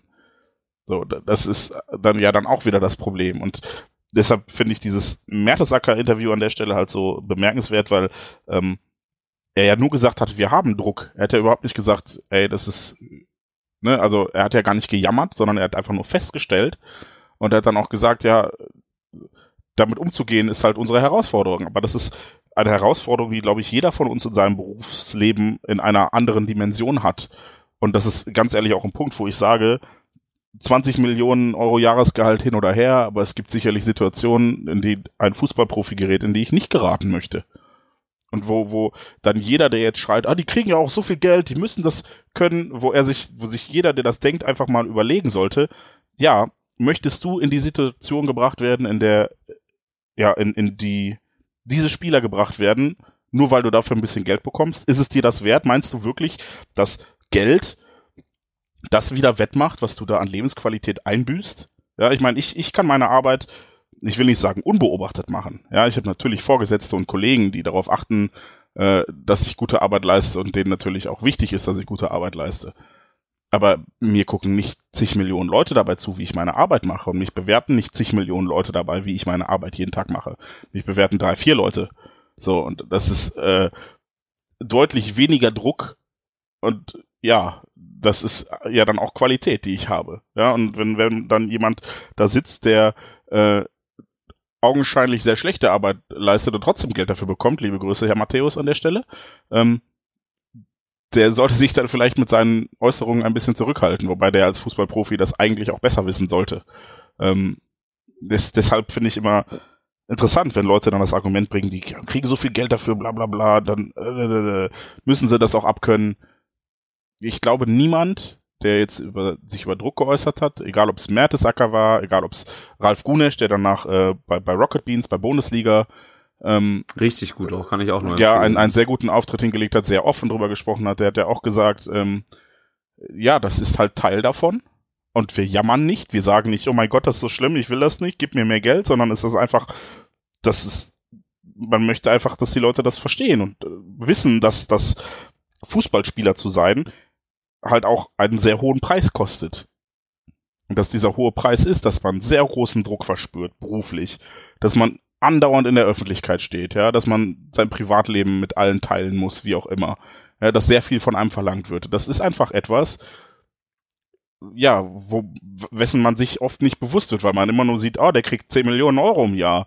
Oh, ja, dafür gibt er auch sein Privatleben auf. Dafür ähm, muss der dafür sorgen, dass sein Körper regelmäßig in, in absoluter Spitzenform ist. Ja, ich arbeite, habe einen Bürojob. Mir ist scheißegal, wie ich körperlich konstituiert bin, weil ich meinen Job erledigen kann. Aber bei denen nicht und so weiter. Also das herrscht halt einfach Druck und das muss man anerkennen. Und ich glaube, um, um zurück zu dem Anschlagsthema zu kommen, dass ähm, ja man das von, von Seiten des BVB deutlicher ins Bewusstsein hätte hieven müssen oder sollen, nicht müssen, aber sollen, wenn es die Spieler denn gewollt hätten. Das, das ist ja dann der zweite Punkt. Vielleicht war das auch Wunsch der Spieler, dass die gesagt haben, wir möchten nicht, dass das öffentlich eine Rolle spielt.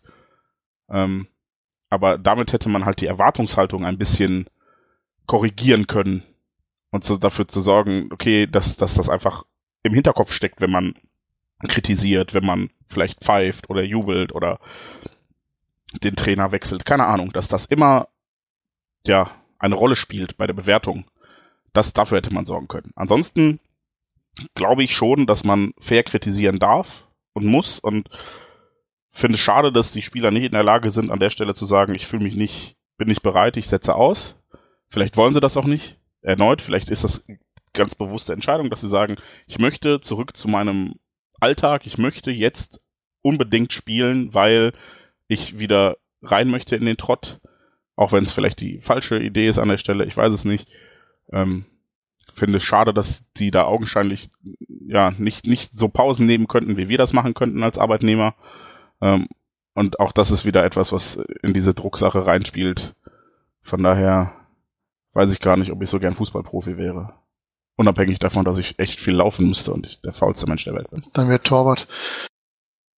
Auch die müssen fit sein und schnell und beweglich.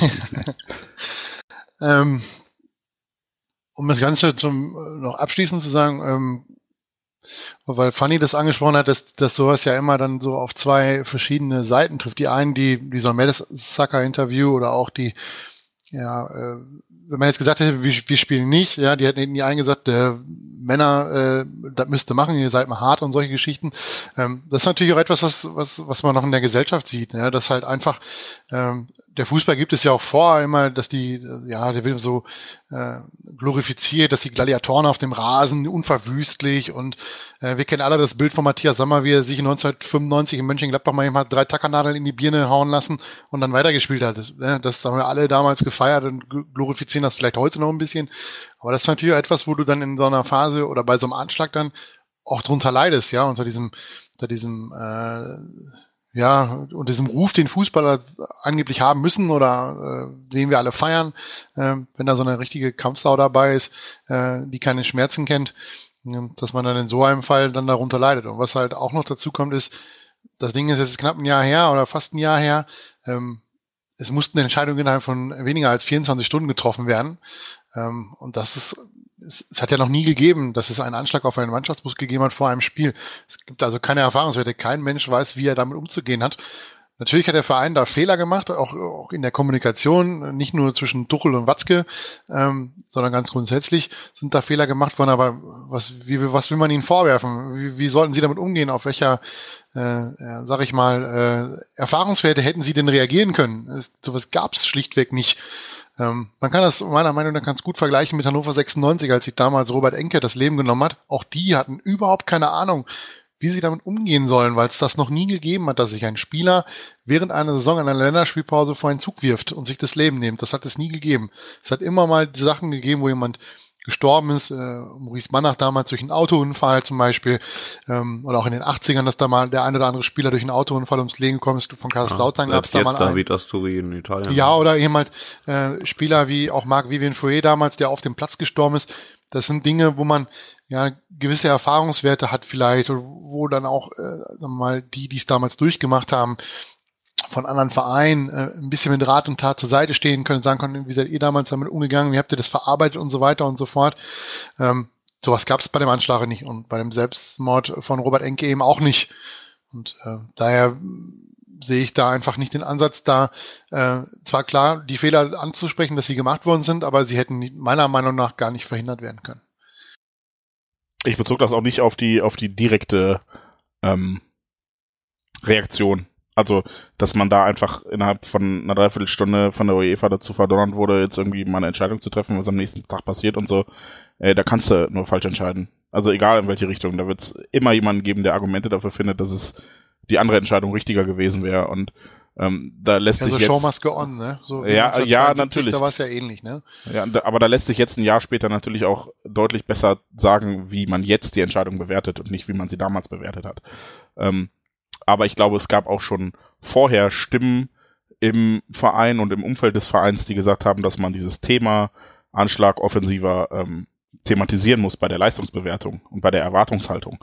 Und ähm, da bin ich mir relativ sicher, das habe ich nämlich von Leuten gehört, die darüber gesprochen haben, ähm, dass das ja, also äh, da glaube ich, dass man das jetzt nicht so, so wegwischen kann mit, ja, jetzt weiß man es besser, sondern ich glaube, das hätte man, da, da, die Idee hatten schon Leute früh, das anders zu machen, als man es jetzt gemacht hat. Und ja, die Frage ist halt, ob es da nicht auch Gegenpunkte gab und dass man sich halt ja, irgendwann für eine Position entscheiden musste. Man hat, ich sage jetzt mal so, man hat eine Münze geworfen. Es gab zehn Argumente für eine offene Kommunikation bei der Thematik und es gab zehn Argumente dagegen. Und am Ende musste ihn einer entscheiden, welchen Weg man geht. Man hat sich halt dazu entschlossen, das in der Erwartungshaltung nicht zu berücksichtigen, von Saisonbeginn an schon nicht. Ähm, man hat es äh, im Saisonverlauf auch nie thematisiert, als es dann äh, gut lief in den ersten sieben Spielen. Man hat es auch dann äh, auch nicht thematisiert, als es acht Spiele lang richtig mies lief. Ähm, man hat halt eine Entscheidung gefällt. Im Nachhinein stellt man fest, das war jetzt nicht die optimalste Entscheidung, aber niemand weiß, ob die andere Entscheidung, äh, damit offener umzugehen, äh, irgendetwas verändert hätte und man hätte vielleicht einen anderen Saisonverlauf gehabt. Man weiß es einfach nicht. Ich glaube, alleine na, dadurch, dass wir schon, also wir reden ja auch heute nicht zum ersten Mal darüber, aber auch wir können jetzt schon wieder Minuten und, und wir könnten wahrscheinlich auch noch viel, viel länger darüber reden, ohne dass wir zu einem richtigen Ergebnis kommen würden in der Bewertung dieser ganzen Sache. Und wir haben da schon so oft drüber geredet, man kann da, wir können da einzelne Ausgaben machen mit abendfüllender Unterhaltung und kommen, glaube ich, immer noch nicht zu, zu einem wirklichen, richtigen Ergebnis, weil wir alle selber nicht komplett gut bewerten können und, und sicher bewerten können weil es einfach ein so komplexes und so schwieriges Thema ist, was. Vielleicht sollten wir uns mal einen Spieler einladen dazu. Aber ich glaube zwar nicht, dass sie Bock haben, darüber zu reden, aber das, das wäre vermutlich sehr, sehr dann, schwierig, ja. Äh, das wäre vermutlich dann das, wo wir dann wirklich mal ja, ja aber selbst da ist es dann wieder, wenn er fertig ist nach der Saison. Und selbst da ist es dann, glaube ich, schwierig, weil du na, dann hast du ja noch nicht mal nur einen Spieler. Und dann geht auch wieder jeder damit anders um oder so. Und dann, oder vielleicht nicht jeder, manche werden sehr ähnlich damit umgehen, aber dann wird es auch wieder Unterschiede geben und so weiter. Es ist einfach sehr, sehr komplex. Und man wird sich kaum eine richtige finale Meinung dazu bilden können. Und ich glaube noch nicht mal, dass wir irgendwie in 20 Jahren oder sowas bei den Oscar auf Ohren 325 oder sowas darüber reden können und sagen können, so war es richtig und so wäre es falsch gewesen. Ja, ich würde sagen, das schließen wir damit ein bisschen ab und in Anbetracht der Zeit ähm, würde ich jetzt auch sagen, das, was eingangs schon mal gesagt wurde, dass wir den Ausblick auf die kommende Saison immer noch mal locker verschieben können, weil das wird ein Thema, was uns immer noch, immer noch und immer noch weiter begleiten wird. Auch das Umfeld um die Stimmung um den, rund um den BVB. da kann man auch noch mal an anderer Stelle drüber reden. Aber ihr habt so viele Fragen noch eingeschickt dort draußen. Und deswegen würde ich euch jetzt einfach vorschlagen, ähm, dass wir es so angehen und so eine kleine Schnellratrunde daraus machen. Also nicht mehr jetzt ausführlich auf diese Fragen zu antworten, sondern vielleicht mit drei, vier Sätzen, also eine kurze Antwort und eine kleine Erklärung dazu. Und dann können wir vielleicht noch ein paar äh, Fragen so durchrackern. Ja, du meinst also, du meinst also, wir könnten das eigentlich auch auf Twitter machen, weil wir 280 Zeichen zur Verfügung haben. Statt Ja, eine aber- Minute drüber zu reden oder zwei. Ja, aber na, vielleicht ist es ja für alle so. Also es ist schon noch ein Podcast-Format hier, deswegen würde ich es schon noch hier, hier machen wollen. Aber ja, so Na gut. ungefähr. Na aber in, gut. in, in, in dem Rahmen vielleicht. Zum Beispiel. Das, äh, ich selektiere jetzt auch ein bisschen, nehme nehm mal nicht alle. Jens fängt an. Welcher Borusse fährt höchstwahrscheinlich mit zur WM und reicht es vor allem für Götze? Ich denke mal, es wird auch vor allen Dingen auf die deutsche Nationalmannschaft bezogen sein. Ähm, Marco Reus für die deutsche Nationalmannschaft. Danach wird's echt eng. Also wenn Götze so spielt wie in Salzburg, dann auf keinen Fall. Ähm, Peter Stöger hat heute wohl beim 1909 Talk gesagt, er würde Götze und Schöle mitnehmen. Äh, weiß ich nicht genau. Ähm, was haben wir denn sonst noch an deutschen, deutschen Nationalspielern? Niemand. Ja, ja, hat er ja gesagt. Götze und Schöle. Ähm, Also, ja, nee, ich, ich glaube, also, wenn er fit ist, dann Marco Reus, aber das, wenn er fit ist, hat bei den letzten großen Turnieren schon nicht funktioniert. Volker? Ähm, Keiner.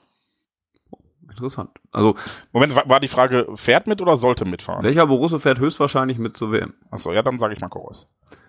Würde ich, also ist der wahrscheinlichste, würde ich dann auch sagen. Reicht es für Götze dann eher nicht, würde ich aktuell sagen. Jetzt musste ich husten, deswegen entstand eine kurze Pause. Entschuldigung. Jetzt muss ich scrollen, weil Jens heute über wild diskutiert hat, darüber, dass er in Colinas Erben äh, erwartet wurde. Ähm, Liebe Grüße an Klaas übrigens an der Stelle, weil er gesagt hat, Grüße zurück gibt's nur via Podcast. Liebe Grüße an Ed Sportkultur. Ja, korrekt, so ist er.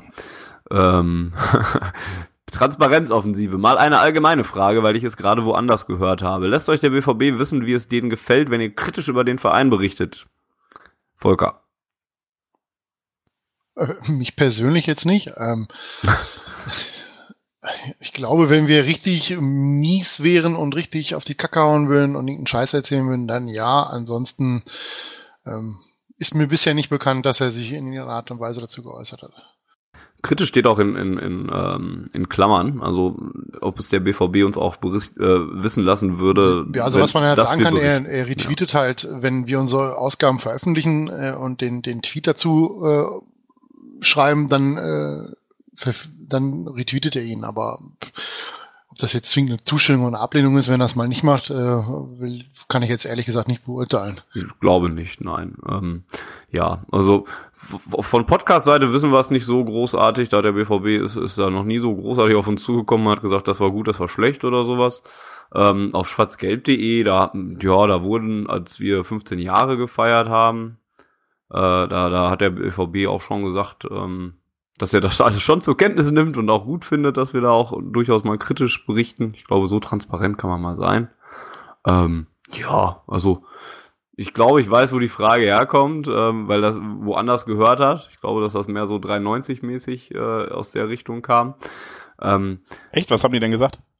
ja, die waren am, am äh, der Lost in Nip, also die waren am Montag bei Bundesliga zu Gast und da hatte hat Lost in Nippes erwähnt, dass ähm, der FC ist nicht so ah, ich krieg's jetzt auch nicht mehr ganz auf die Kette, aber irgendwas war mit dem FC und es war nicht so ähm, nicht so gern gesehen, also der Podcast dann, den er damals gemacht hatte, oder er hat dann keine Presseakkreditierung oder sowas gekriegt und daraufhin hat er gesagt, dann lasse ich es auch einfach bleiben, wenn der Verein da einem da ein bisschen äh, Steine in den Weg wirft. So war ich es, glaube ich. finde ich ja irgendwo schlechten Stil. Ne? Also ähm, als als Verein, solange sich der Podcast im, im Rahmen hält und äh, nicht da, äh, sagen wir mal, irgendwas auffährt, was ja, ja beleidigend oder was weiß ich was ist, ähm, finde ich, muss man als Fußballverein einfach drüber stehen. Ja, wenn, wenn sich Fans äh, in ihrer Freizeit dazu hinsetzen, einen Podcast zu machen, wo sie, wo sie Dinge besprechen, die nicht immer stimmen müssen, die nicht der Wahrheit entsprechen müssen. Dafür sind wir Fans und sitzen nicht immer am Verhandlungstisch oder in der Kabine. Aber da muss man als Verein einfach drüber stehen. Man geht ja auch nicht hin und kritisiert jetzt, wenn der Kicker schreibt, der und der steht auf der Transferliste. Ja, wenn jetzt einer von den Spielern nicht auf der Transferliste steht, geht da keiner hin und sagt, der schreibt Schwachsinn. Ja, also ich finde, das, das hätte man als, äh, als Club souveräner machen können und äh, zumindest ist es meine Erfahrung, dass, dass Borussia in, in dem Thema ähm, zumindest was schwarzgelb.de betrifft, ähm, da ähm, ja äh, eine gute Linie fährt. Ja, ich glaube, was, was wir äh, so transparent können wir auch sein, sagen können, ist, dass es schon mal ein, zwei Anrufe gab Also das war dann aber wirklich in, also inhaltlich getrieben. Ähm, es gab mal einen Artikel über einen Spieler und äh, da hat dieser Spieler sich dann wirklich an, an einen Redakteur von uns gewandt und wollte über die Inhalte reden. Und das fand ich, fand ich super, super cool. Ähm, weil es halt einfach ähm, gezeigt hat, dass, dass die sich damit auseinandersetzen, dass sie dann auch, ähm, das war auch gar nicht so, oh, du bist scheiße, äh, äh, sondern wirklich so, ey, seht ihr das wirklich so? Und ähm, wollte dann auch seine Sicht der Dinge äh, ähm, rüberbringen und das fand ich total beeindruckend. Aber es gab auch schon Anrufe vom Pressesprecher, der gesagt hat, ja gut, das war jetzt ziemlich kacke, was er da geschrieben hat, bla bla bla. Vor allen Dingen auch von Pressesprechern anderer Vereine. Ja gut. Solange das ja. konstruktiv ist, ist alles gut. Ja, ne? eben. Also wenn sich ein Eben. Spieler konstruktiv mit dem auseinandersetzt, was, was aus Fansicht geschrieben wird, ist das für schön und gut. Da kann man ja noch was draus machen. Dann, dann macht man äh, entsprechend vielleicht ein Interview oder so oder man macht, man schreibt das auf und sagt, er hat sich gemeldet, so und so sieht das der Spieler. Ist doch schön. Äh, Ich meine, was will man mehr, ne? wenn sich der, wenn sich der Spieler ein bisschen damit beschäftigt, was Fans über ihn denken, sofern das alles äh, sich im Rahmen hält und äh, man darüber äh, ordentlich diskutiert, ist das doch schön und gut. Klappt super mit der Schnellraterunde. Ähm, Ist halt eine gute Frage gewesen, muss man an der Richtig, Stelle genau. Die ja, Frage ja. war gut, also muss sie auch ausführlich beantwortet werden. Ja, ja, ja, ihr seid so gute Menschen. Aber dann sitzen wir morgen immer noch hier. Liebe Leute, kurz, da möchte ich noch den Namen David Wagner in den Ring werfen. Was würdet ihr von dem halten und als wie realistisch schätzt ihr das ein? Ich, ich gehe mal voran und zeige euch mal, wie das das aussehen kann. David Wagner weiß, muss, würde ich mir erstmal schwierig vorstellen in der ersten, Mann, als Trainer der ersten Mannschaft des BVBs. Ich halte es auch nicht für sonderlich realistisch, weil der gerade beim, äh, in England immer noch äh, ganz gut eingespannt ist, denke ich. So, Jens. Ja, nee, muss ich nicht haben. Hat mich bei den Amateuren schon nur mäßig überzeugt und ich glaube nicht, dass er das Format hat, die Profis entsprechend so zu trainieren, wie es notwendig wäre. Gut, sehr schön. Volker. Ich kann ihn überhaupt nicht einschätzen. Prima. Ist die BVB. Siehst du, da können, ach so, ich dachte, das war jetzt die letzte Frage. Sonst hätte ich jetzt gesagt, mach noch ein paar. Komm, jetzt sind wir im Flow. Wir haben noch einige. Ist die BVB-Führung nicht selbstkritisch genug? Wäre es nicht eventuell sinnvoll zuzugeben, dass man mit den vergangenen Transfers um Götze, Schürle und Toprak einfach eine Riesenstange Geld verschwendet hat, um einen richtigen Cut machen zu können? Ich lache, weil ich mir gerade vorstelle, wie Aki Watzke da sagt, jo, wir haben mit Götze, Schürle und Toprak einfach eine Riesenstange Geld verschwendet.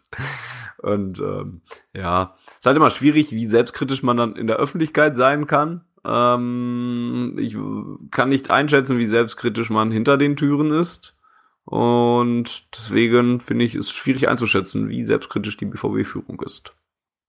Ähm, Aki Watzke hatte damals, es gab so eine Spielreportage, glaube ich, äh, rund um die Tuchel-Geschichte. Ähm, da, da wurde schon ein, ein Bild von ihm gezeichnet, wo man merkt, dass er relativ selbst, selbstkritisch ist. Und es gab ja auch Gerüchte, dass er an seinen Rücktritt denkt, statt Tuchel äh, zu entlassen an der Stelle. Ähm, also glaube ich schon, dass intern und extern einfach, wie du sagtest, komplett unterschiedliche Welten sind und sich extern hinzustellen und sagen, ey yo, Götze war ein riesiger Flop. Ja, wer kauft denn dann noch? wer, wer feuert den dann noch an? Ne, also das, das wäre halt einfach, so kannst du es nicht machen. Und das, das würde auch zu Recht von jedem äh, öffentlich äh, gemaßregelt werden, weil ähm, ja, du Leute halt nicht so an Pranger stellst und das auch nicht öffentlich tust. Ich glaube, intern ist da sicherlich schon ähm, Kritik da, aber intern hat man sicherlich auch noch ein paar mehr ähm, Informationen, was das gesamte Geschehen betrifft. Und da weiß man vielleicht auch ein paar Details mehr, die wir jetzt nicht wissen. Und deshalb ist da, glaube ich, schon immer ein, ein großes Abwägen, ein Für und Wider. Und da kann man schon ganz gut einschätzen, was funktioniert hat und was nicht und was man vielleicht besser machen muss und was nicht. Das war auch schon wieder zu lang. Volker. Ja, ja, that's what she said. ich müsste jetzt fragen, was die Frage war. Ehrlich gesagt, etwas Ist die BVB-Führung nicht selbstkritisch genug? Extrem Öffentlich. schwierig, äh, was nach außen gemacht wird und was nach innen gemacht wird. Ich glaube, intern ist man schon äh, deutlich kritischer, als man es nach außen hin gibt. Ähm, sowohl mit der eigenen äh, Arbeit als auch mit der äh, Leistung der Spieler. Ja, Volker ist ein Profi, der kann das kurz und knapp.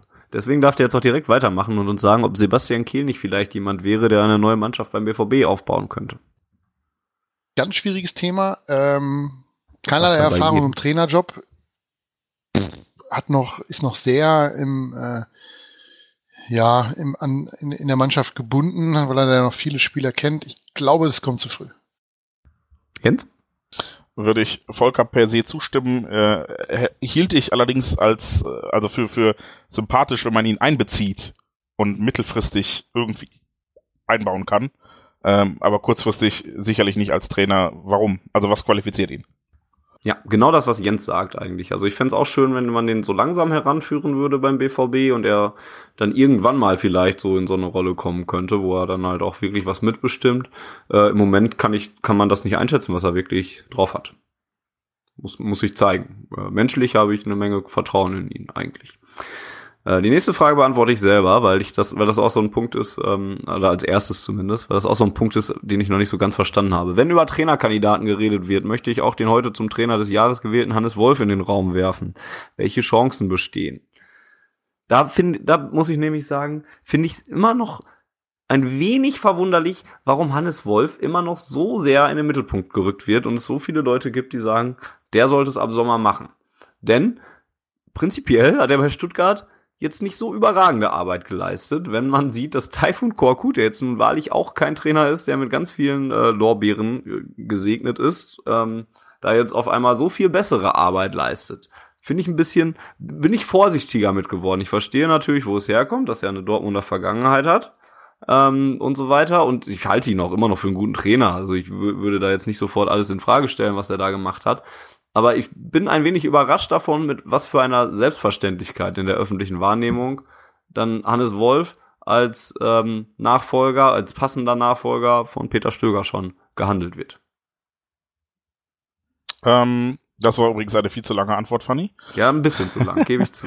Ähm, erstens würde ich dir widersprechen, dass Hannes Wolf, äh, Hannes Wolf mit Stuttgart nichts erreicht hat. Er ist äh, Meister der zweiten Bundesliga geworden mit ihm. Aber auch nicht gesagt, nichts erreicht. Und ähm, Max Jakob Ost hat dazu äh, letztens ein paar interessante Statistiken ähm, bei Twitter geteilt, die äh, den VfB unter Korkut mit dem unter Wolf vergleichen und in gefühlt jeder Statistik war der Wolf VfB besser, außer bei den Punkten. So, und dann da ging es um Ballbesitz, um Passquote, um, um all sowas, Torchancen und so weiter. Und ähm, das ist halt, ne, da war so ein bisschen das Gegenteil von dem, was wir beim BVB beklagen. Scheiß Fußball, aber gute Ergebnisse und da war halt guter Fußball, scheiß Ergebnisse. Ähm, das wollte ich an der Stelle nur zu hinzufügen. Ansonsten ähm, halte ich Wolf für eine charmante Idee, bin aber noch nicht vollends überzeugt. Ich glaube, das wäre etwas für in zwei, drei, vier Jahren. Also, okay. Klammer auf, sollte er bis dahin noch mehr Erfahrung sammeln, Klammer zu.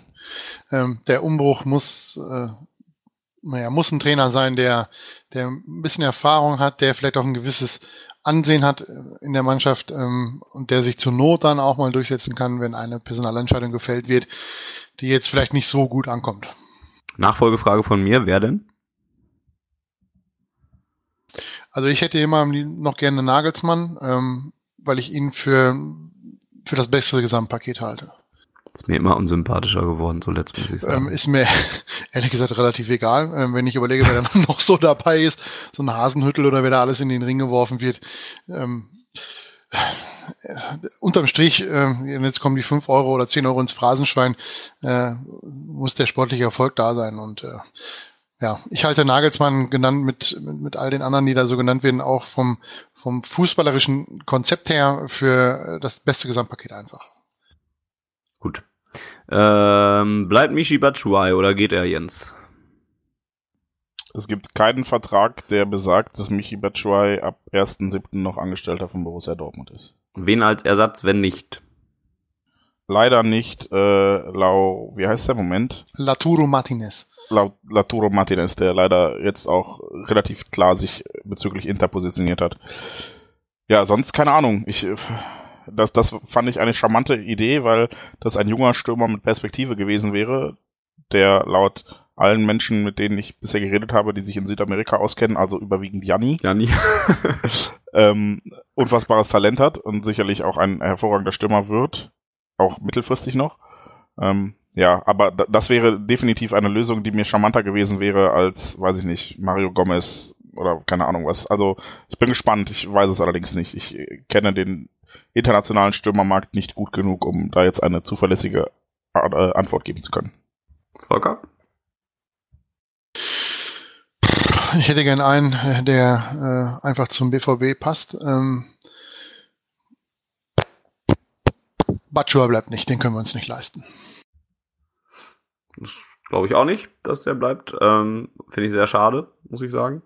Wie alt ist Edin Dzeko? Hätte ich immer noch gerne mal bei Dortmund gesehen, den guten. Ähm, was macht Lukas Barrios noch so? Nee, mir fällt auch halt im Sturm keiner so richtig ein. Ich bin Typ Batshuayi. Perfekt, möchte ich sagen. Also fast, also sehe, ne? Also, ja. Typ Batshuayi, nur nicht Batshuayi. Edin Dzeko ist 32 Jahre alt. Ja, guck, geht doch noch. Kann der nicht nochmal kommen? Mario Gomez ist auch 32 Jahre alt. Ja, ist auch schön. Vielleicht ist der Stürmer auch gar nicht so entscheidend. Ich Wen glaube, sollte, gute, gute Überleitung, wen sollte man als Kampfsau im Mittelfeld verpflichten? Wenn es nur um Kampfsau geht, hätte ich gerne Scott Brown vom Celtic. Einfach einen, der in jeden Zweikampf geht und denkt, meine Knochen sind härter als deine, mein Freund. Und äh, ja, zur Not gehen halt ein paar Knochen kaputt. Cool. Jens? Was macht eigentlich Marc von Bommel heute? der immer noch wild gestikulierend im Rücken des Schiedsrichters. Äh, nein, ich auch da habe ich jetzt keinen, der mir ähm, im, im Gedächtnis geblieben ist.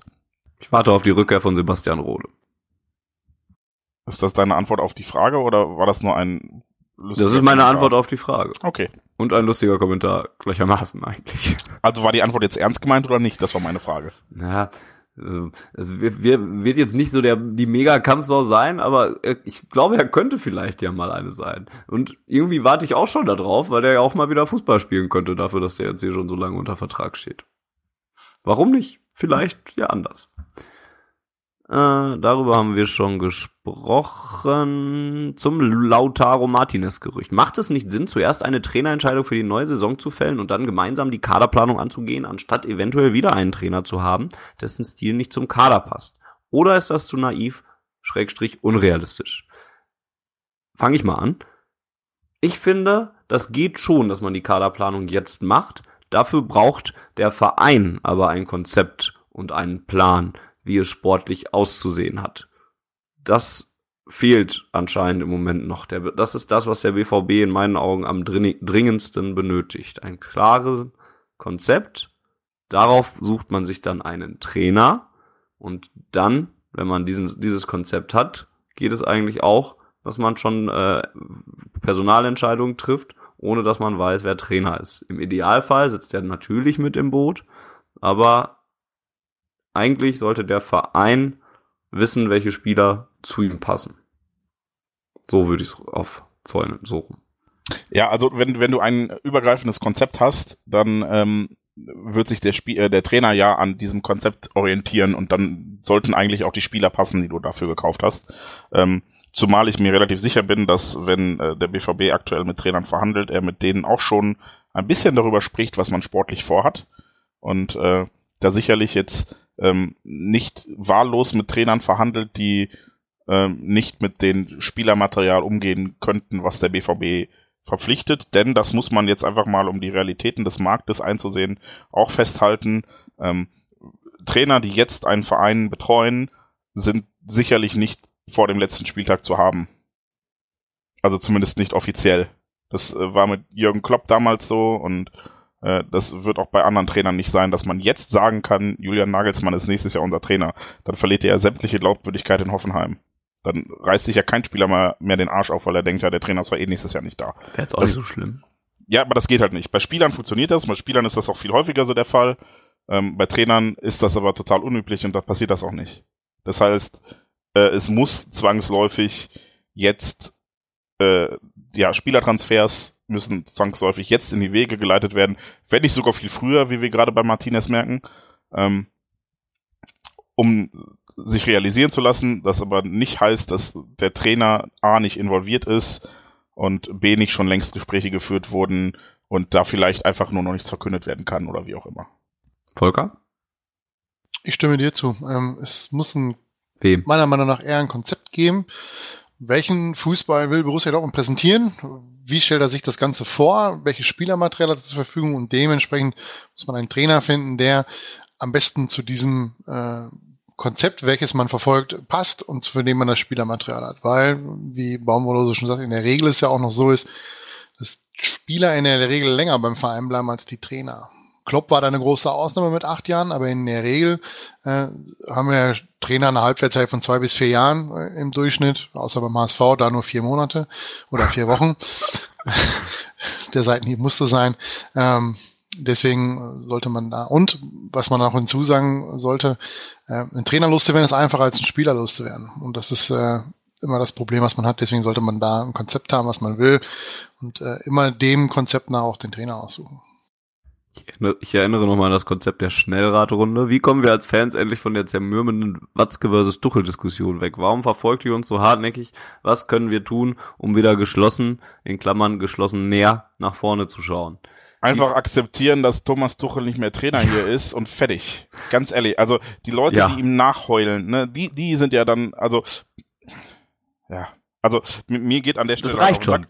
Ja, ja, aber ich möchte an der Stelle noch kurz ausführen, weil das Problem ist ja, die, die heulen ja nicht nur Thomas Tuchel nach, sondern sie schießen im Gegenzug immer gegen Aki Watzke.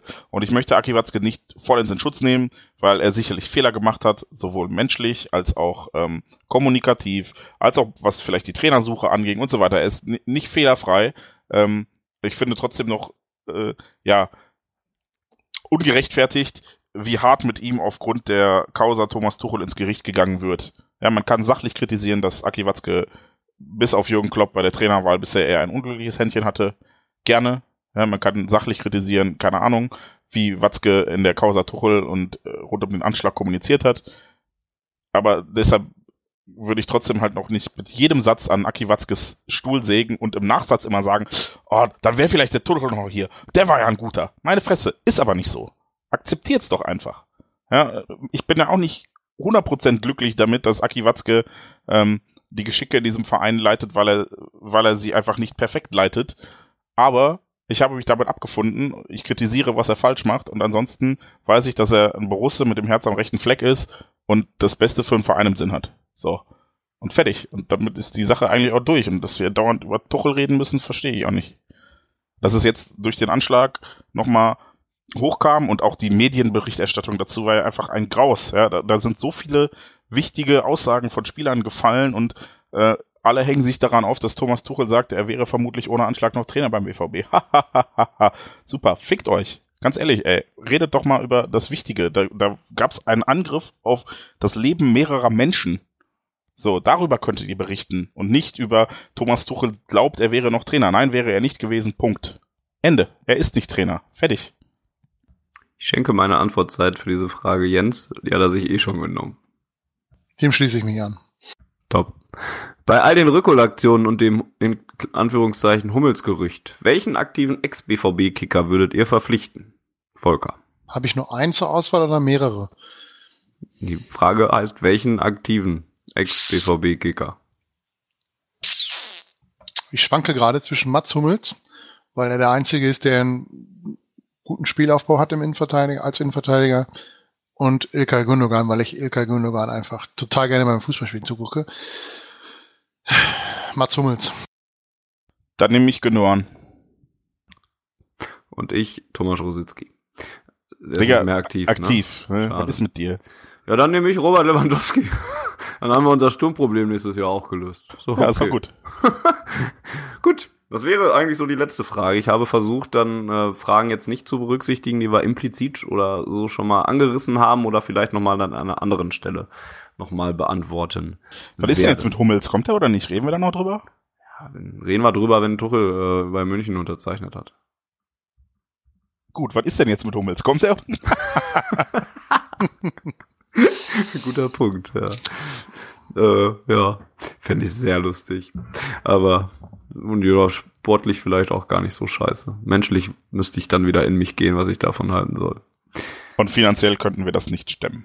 Ja. Ich, also ich, ich sage das ich, äh, so lustig ich das fände, alleine für das Five-Konzert, was ich mir gerne anhören würde, äh, was, was sich äh, der liebe Mats mit seinem Abgang und der Art und Weise auch verdient hat, ähm, fände ich A, eine, also ich, ich würde das insofern unterscheiden, als dass Hummels eine andere Rückhol, Rückholaktion wäre als alle anderen, denn Hummels ist gefühlt der einzige von denen, die sich, die wir zurückgeholt haben, der sich durchgesetzt hat.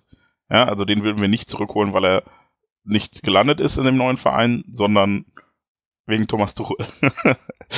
Aber das, äh, ich möchte sämtliche Träumereien, die auch in Aki Watzkes Kopf vielleicht rumschwören, einfach mal eine Absage erteilen und sagen, das können wir nicht bezahlen. Mats Hummels ist der einzige Stamminnenverteidiger der Bayern oder der, der von denen, die sie haben, am ehesten Stammspieler ist. Das können wir nicht bezahlen. Niemand Und- kann das bezahlen, du. Wer soll das bezahlen? Wer hat das bestellt? So, genug. Genau. Das wär's. Die, jetzt muss ich nochmal nachgucken. 42. 42. Also, und wir haben noch keine Au- Antwort auf alles Witz gebracht eigentlich. Das war die Antwort auf alles. Das war die 42. Ausgabe von Ich finde find, find meine Antwort, die, die, die Volker schon so schön getwittert hat, das war die Antwort auf alles. Einfach mal akzeptieren, dass Thomas Tuchel. Ja, das stimmt.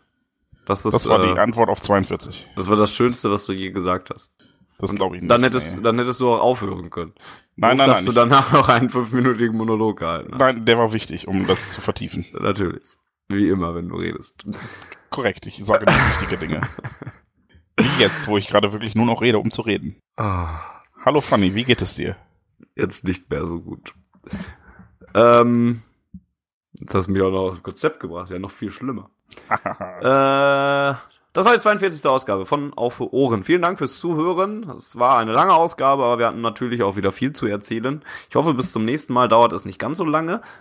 Äh, die nächste Auf den Punkt Ausgabe wird auch wahrscheinlich nicht mehr ganz so lange auf sich warten lassen. Da könnte Anfang April schon etwas auf euch zukommen. Sobald, so, so, sofern denn alles gut läuft, was jetzt äh, gut laufen kann, dabei. Ihr findet uns auf Twitter unter auf Ohren. Wenn ihr Feedback zum Podcast hinterlassen wollt, schickt uns auch gerne eine E-Mail, wenn ihr es nicht bei Twitter machen wollt. Auch da nehmen wir es natürlich gerne an. Eine E-Mail könnt ihr natürlich auch schicken an podcast.schwarzgelb.de. Dann äh, antworten wir vielleicht auch darauf, wenn wir Zeit haben dafür. Vielleicht. Das, das, das Nein, wir, wir lesen alles und wir versuchen es immer zu beantworten. Manchmal schaffen wir es halt aber auch einfach nicht. liegt einfach daran, dass sich niemand zuständig fühlt. Wir sind kommunikativ. Die meisten kritisieren ja dich und dann musst du halt darauf antworten. Und du fühlst dich wieder nicht zuständig. Ja, wir sind als Podcast-Team trotzdem in der Kommunikation so geschickt wie der BVB. Wir, wir kriegen Kritik Ihr- und sagen, Ihr seid, seid, seid, ja, ja. ne? ja, ja. Ich, ich kann, nehme halt, mich da raus. Ich renne ständig hinter euch her. kann halt nicht jeder um 13 Dich. kann halt Und ich habe nicht um 13 Uhr frei. Wann bist du heute aufgestanden? Ähm, lass mich nicht lügen, um 7.30 Uhr, weil ich Handwerker reinlassen musste. Ah, Wann bist du gestern aufgestanden? Das weiß ich gar nicht. Ey, ich habe Resturlaub, ich brauche keinen Wecker mehr stellen. Ach, doch Gut, dass auf. du mich dran erinnerst, muss mein Wecker ausmachen. Ja, sehr gerne. Ähm, gerne dürft ihr auch eine Bewertung hinterlassen bei iTunes zum Beispiel und äh, uns da äh, rezensieren. Das hilft uns und der Reichweite des Podcasts vielleicht auch, damit der ein oder andere uns vielleicht dann auch nochmal hört. Ansonsten empfehlt uns gerne weiter und sagt eurer äh, Putzfrau oder euren Handwerkern oder äh, eurem Hund, dass der doch auch mal auf Ohren abonnieren soll und äh, zuhören soll äh, weil wir manchmal sogar ganz gute Ideen haben, die dann nur von fünfminütigen äh, Monologen nochmal äh, schlimmer gemacht werden. Ansonsten schaut euch auf Besser schwarzgelb gemacht werden. schaut euch auf schwarzgelb.de um, denn da gibt es noch mehr tolle Texte rund um den BVB. Äh, ich war schon diese Woche noch nicht drauf. Kann nicht sagen, was da Alter. drauf ist. ähm, ja, auf YouTube sind wir jetzt auch. Äh, da hat Volker, große, großen Applaus an Volker an dieser Stelle, hat Volker sich die Mühe gemacht, alle Ausgaben, ähm, äh, alle alten Ausgaben von Au- äh, Auf Ohren und auf den Punkt hochzuladen. Und wir versuchen es jetzt auch immer ähm, zeitnah auch äh, direkt auf YouTube zu packen. Dann könnt ihr euch die Ausgaben da direkt anhören, auch gerne dort Kommentare hinterlassen. Ähm, dann können wir uns die auch gerne dort durchlesen. Wenn ihr uns sonst helfen wollt, uns als schwarzgelb.de oder nur als auf Ohren, kommt aufs gleiche hinaus, dürft ihr bei uns im Shop gerne kaufen. Unter www.schwarzgelb.de findet ihr dort im Shop einige interessante äh, Hoodies und T-Shirts, denn es wird ja hoffentlich irgendwann Frühling und wärmer. Und dann gibt es da schöne T-Shirts für äh, rund äh, um Borussia Dortmund, äh, ohne dass Borussia Dortmund draufsteht, ähm, zu kaufen. Und ja, habe ich was vergessen?